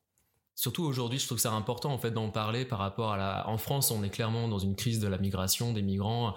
Tu vois, d'ailleurs, on nomme les gens en- pour les déshumaniser. On va dire c'est des migrants qui se sont échoués en Méditerranée, qui sont morts ou qui sont pas morts, enfin qu'on va Mm. renvoyer chez eux ou Mm. pas. Est-ce qu'on les accueille, est-ce qu'on les accueille pas Mais En tout cas, voilà pour se laver un petit peu le, le, le- la- pour avoir bonne conscience, tu vois, c'est plus facile de parler de migrants que de parler d'hommes et de femmes qui fuient à un pays ou euh, qui essaient de s'installer. Et, euh, et en en parlant ici avec des Québécois, euh, il y, a, il y a que les Français, on se, nomme des expats. Tu vois, c'est un peu cool d'être expat. C'est euh, par contre, euh, se dire, bah, en réalité, si j'ai traversé euh, l'océan, euh, je viens et puis à la fin de mon PVT, j'aimerais avoir une résidence permanente. Et, mais je veux dire, moi, ça m'a ouvert en fait le- le- Mm. l'esprit sur ça, sur euh, ce que moi, je, je- c'est du fun pour moi de migrer. Ouais. Je, je suis pas en train de fuir un conflit, je suis pas, ma tête est pas euh, mise à prix ou je sais pas. En tout cas, voilà, moi je le fais dans des, les meilleures conditions possibles. J'ai, je suis énormément de chance dans mon parcours, mais mais par contre, ça, ça me fait voir autrement. euh, euh, la façon dont, dont, dont on accueille ou pas des, des migrants en France, bah, moi les difficultés que je rencontre ici, c'est certainement euh, 10 000 fois moins important que les difficultés que vont rencontrer ces gens euh, euh, qui, qui fuient un pays par exemple. Enfin, pour ça, je trouve ça intéressant et important de... Ouais. Et De- c'est intéressant, c'est, cool ce parallèle que tu fais entre expatriés et migrants. Et tout à l'heure, je me souviens, quand tu as commencé à en parler, tu as dit les expatriés, c'est plus temporaire et les Ouais, migrants, c'est plus... On est expatrié, c'est-à-dire qu'on est toujours patriotique français. Ouais, tu disais que toi, tu te sentais expatrié parce que tu savais que tu allais rentrer à un moment donné. Ouais, je suis, je suis expat, et- Ouais. parce que euh, je suis rattaché à ma patrie. Quand, quand t'es migrant, finalement, c'est aussi ça qui est intéressant. Moi, je regarde toutes les procédures, etc., pour Mm. demander la résidence permanente. Tu dois justifier une certaine dedans, culture de. Ah ouais. Ouais. du coup, tu dois le faire tout ça. Le, le comment ça s'appelle objectif, intégration, ce genre de. Bah, il demande un, ouais, maintenant, il y a un, pour faire ce qu'on appelle le CSQ, qui est le certificat de sélection du du Québec, Québec, ouais. il faut faire un, un test des valeurs québécoises. En fait, soit tu passes le test euh, Voilà, chez deux toi, possibilités. soit tu peux le faire via un organisme où c'est 4 jours. euh, C'est ça. Moi, je me suis inscrit un truc comme ça. Voilà, c'est ça. Et, et d'ailleurs, sache que tu peux euh, demander euh, 200. 185 dollars. euh, de- Ouais, c'est ça. Ouais, c'est ça. Je crois que c'était 285. Non, c'est 185. 185 Ok. Parce que, bah, parce que si tu travailles, etc., tu perds du temps, etc., c'est c'est logique. Euh, donc, tu as cette possibilité de le faire les 4 jours ou tu as la possibilité de le faire en ligne? Ben ouais, ouais, moi pour l'instant, comme euh, pour l'instant je, je- fais des piges à droite à gauche, donc j'ai du temps, donc je pensais plutôt le faire. euh, C'est toujours intéressant d'avoir une personne qui t'explique Mm. tout ça, je trouve. Mm. Ça permet de poser des questions. Et là, ce qui était intéressant justement quand on m'a parlé de, de ça, c'est que euh, ce qu'on te demande, c'est d'avoir pris connaissance d'une certaine d'un certain niveau de culture, de euh, euh, le hum, comment on appelle ça le le, les valeurs de, de ce pays, ce Ouais. genre de choses. On te demande pas forcément d'y adhérer, de les accepter, mais par contre, on te demande de les connaître. Et ça, c'est super important. Euh, Ils font, la, ils, font vraiment cette distinction entre le fait de les bah, c'est ce accepter. qu'on m'a dit. Ouais. Ok, les Là, on te accepter demande pas de connaître. jurer sur le note d'accepter en fait les valeurs québécoises. Par contre, tu, te- on- tu te dois de les connaître et de les savoir. Ok. Tu, tu peux très bien. euh, c'est comme si on te disait, euh, bah, tu arrives dans un pays. Pour prendre un exemple vraiment qui va faire, euh, qui va être cash, euh, t'imagines que t'arrives, on imagine un pays qui est complètement catholique. Mhm. Toi, tu viens, t'es pas du tout catholique, et on te dit, bah écoute, c'est bien, on t'accepte comme migrant, tu dois connaître en fait notre religion catholique. On te demande pas de- de- d'être catholique. Par contre, on te demande quand même de savoir où est-ce que tu mets les pieds et euh, c'est quoi, Mhm. c'est- quoi, euh, Ouais. C'est- quoi ce qu'on pratique? Ouais, ce qui paraît euh, logique en fait. euh, tu t'intéresses à Voilà. un, petit peu la, c'est même pas un petit peu, c'est-à-dire que là, on te demande de- d'assurer un minimum de culture générale, politique. Mm. Mais ça, c'est ce qui est cool avec le Canada, en fait, c'est que c'est qu'en fait, ils, ils ont une vraie politique d'immigration. Bah, elle est fou. un peu quand même. non, c'est cool et c'est pas. Enfin, oui, Bah, c'est cool, mais, oui, mais- mais elle est pas cool à intégrer. Non. Enfin, il faut rentrer dans les Mais cases. oui, quoi. mais il y en a une en fait. Ouais. Tu l'aimes ou tu l'aimes pas, mais il y en a une. Ouais, et puis elle est claire. Elle, est- elle est bonne ou elle est pas bonne, mais il y en a une, quoi. Ouais. Il y a plein de pays, et je suis désolé, j'ai pas envie que ce podcast tourne autour de la France, mais en France, on se plaint tout le temps de l'immigration, etc. Mais il n'y a pas de politique d'immigration, en fait. Et Elle est pas claire, ou il y en a pas, ou, ou elle est pas connue. Tu vois Je pense qu'on on la communique mal. Ouais. Mais euh, pour avoir rencontré deux trois personnes qui justement galéraient énormément pour avoir des papiers, Mhm. ici je pense que tu galéreras moins comme en France parce qu'en France par contre tu vas être toléré beaucoup plus longtemps sur le territoire en, en situation de, de pas de papier. J'ai l'impression bah voilà qu'en France ça c'est extrêmement souple Mhm. alors qu'ici c'est quand même raide, c'est-à-dire que euh, si t'as pas obtenu ta CSQ à la fin de si t'as pas de résidence permanente, si t'as pas un, Mhm. un permis fermé à 75 ce genre de choses. Et que t'es toujours sur le territoire canadien, bah tu te fais tout petit.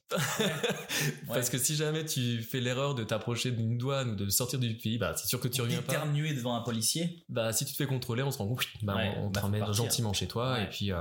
En France, effectivement, tu vas aller, euh, tu vas dans un centre de rétention. euh, c'est pas une prison. euh, Enfin, effectivement, ils sont quand même plus souples par rapport à ça, alors que ici, c'est quand même assez. euh, bah, puis avec les systèmes de procédure françaises, il me semble que tu peux faire traîner un peu les choses, c'est-à-dire que tu peux Ouais. avoir des espèces de d'assouplissement de ton statut, le temps de, de te régulariser.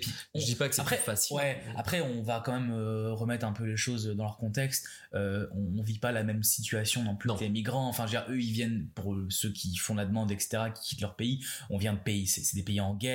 Bah oui, c'est ça. Euh, Ce que ouais. disais tout à l'heure, c'est euh, Bah, nous, on est des migrants dans le sens administratif du terme. Euh, tu sais, on a des bonnes situations, je passe bien. euh, c'est, c'est, Ah non, c'est parce que je disais, on Non, est non, dans non, une migration idéale, c'est juste, euh, c'est que parce que tu as voulais envie de voyager, de faire envie de partir. euh, Bien sûr. ouais. Mais c'est, c'est très juste ce que tu dis, oui, c'est vrai, en fait, euh, on se donne ce terme d'expat parce que c'est un peu fun.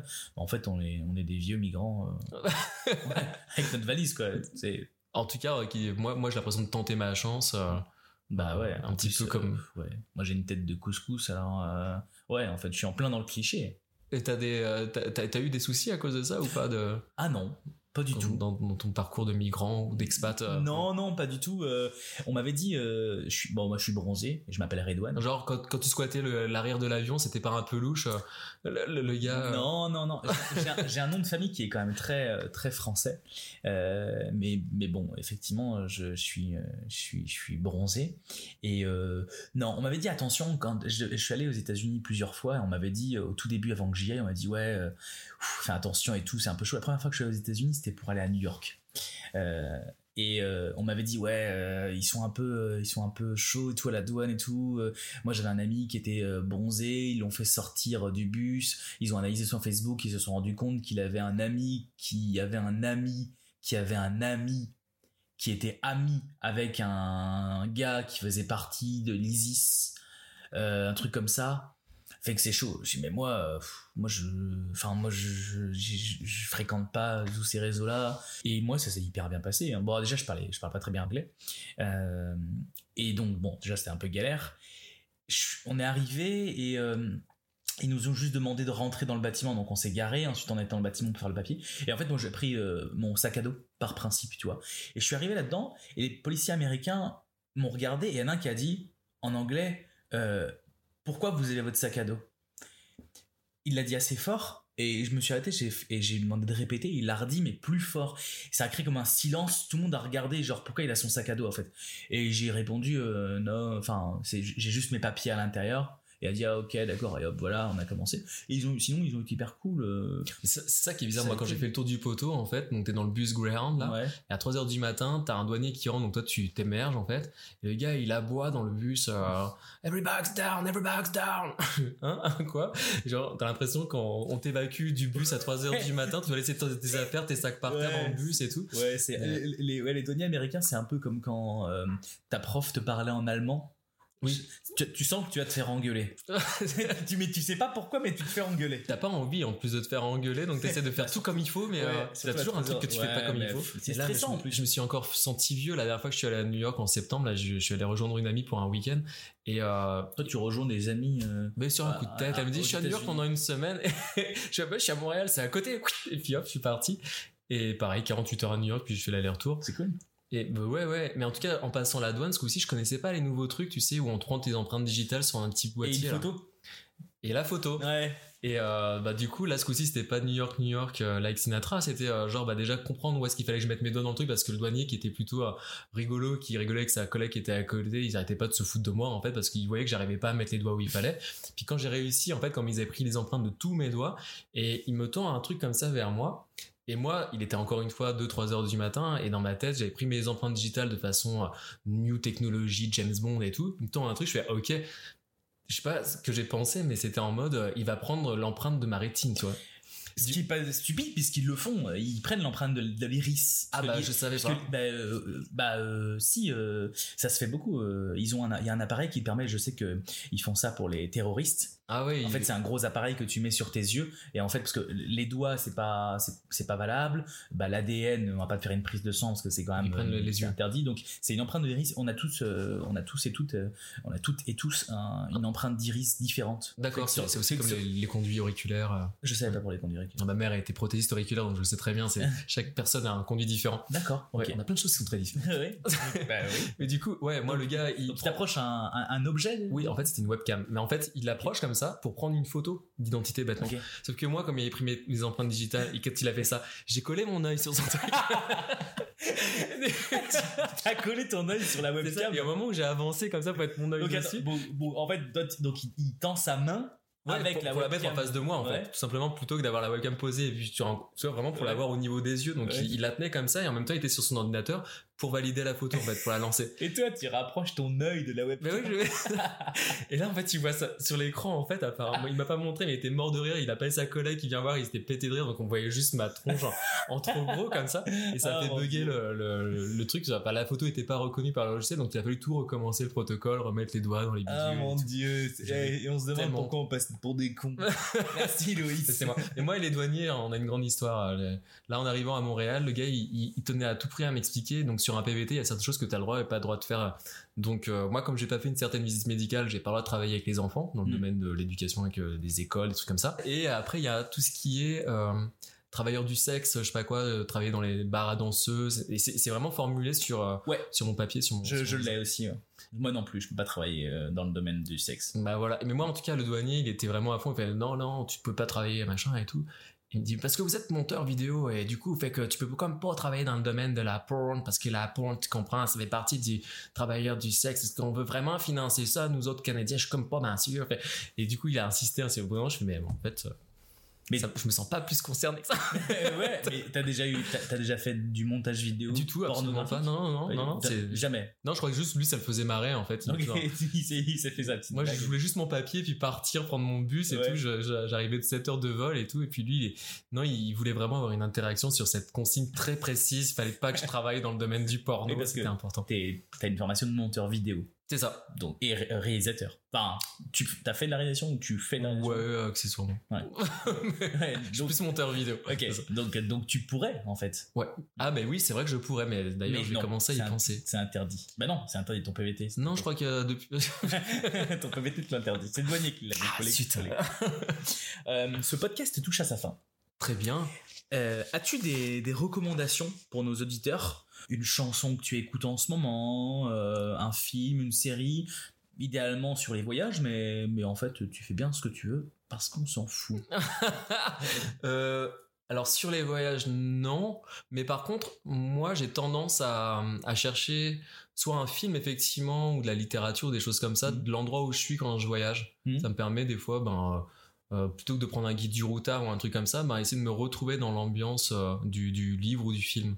Euh, par exemple, à Paris, je trouve ça super cool d'avoir lu un peu du Daniel Pénac.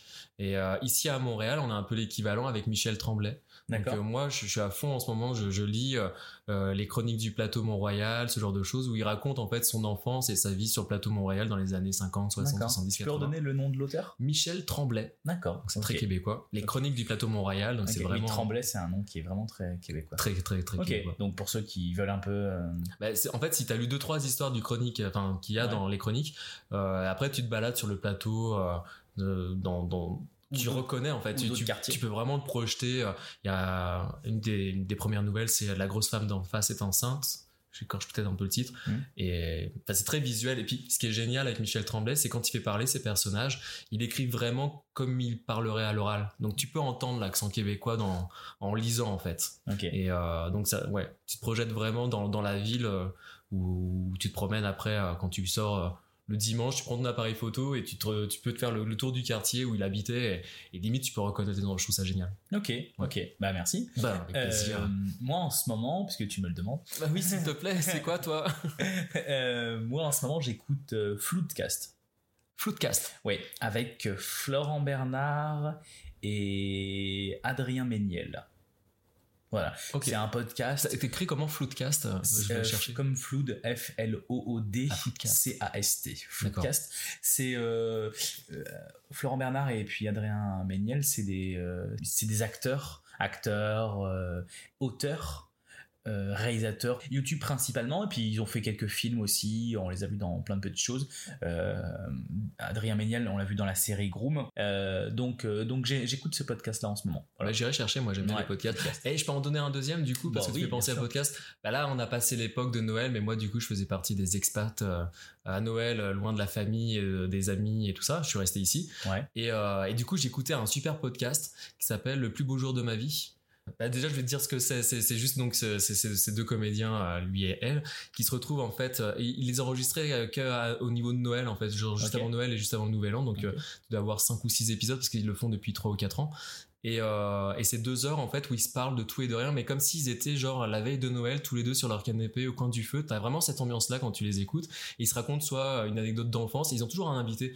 Genre il y a une invitée à un moment donné, c'est une, une gamine qui est championne de yodeli, tu sais les, les yodeli, des trucs euh, suisses. ah oui là. ok Et, euh, mais c'est vraiment ça. Il y a un autre épisode où l'invité c'est euh, un chasseur de fantômes. Donc il parle de son métier de euh, quand il rentre dans des maisons parce qu'on l'appelle parce que euh, il y aura peut-être une présence démoniaque ou je sais pas quoi et tout. Et donc il, il les écoute avec beaucoup de crédit, mais ils passent leur temps à rigoler de ça. Donc euh, ils se moquent jamais, mais c'est toujours très très drôle. Puis avec cet accent québécois, euh, leurs expressions et tout, c'est tellement imagé que ça a beau être un podcast radiophonique. bah, moi je les vois et ils me font. J'ai l'impression d'être avec eux avec mon chocolat chaud. Enfin à Noël c'était génial, j'écoutais ça. J'étais avec mon petit plaid comme ça sur mon canapé chocolat chaud euh, avec euh, eux qui parlaient Ouais. et, euh, et c'est vraiment vraiment très très bon à écouter. Ouais. Ok, Ouais. ok, bah c'est noté. C'est noté. Merci. Bah merci à toi de ton accueil, c'était Bah, vraiment un ça plaisir. fait plaisir de t'avoir avec nous. Eh bien, bonne soirée. Bonne soirée. Au revoir. Merci Redouane. Salut.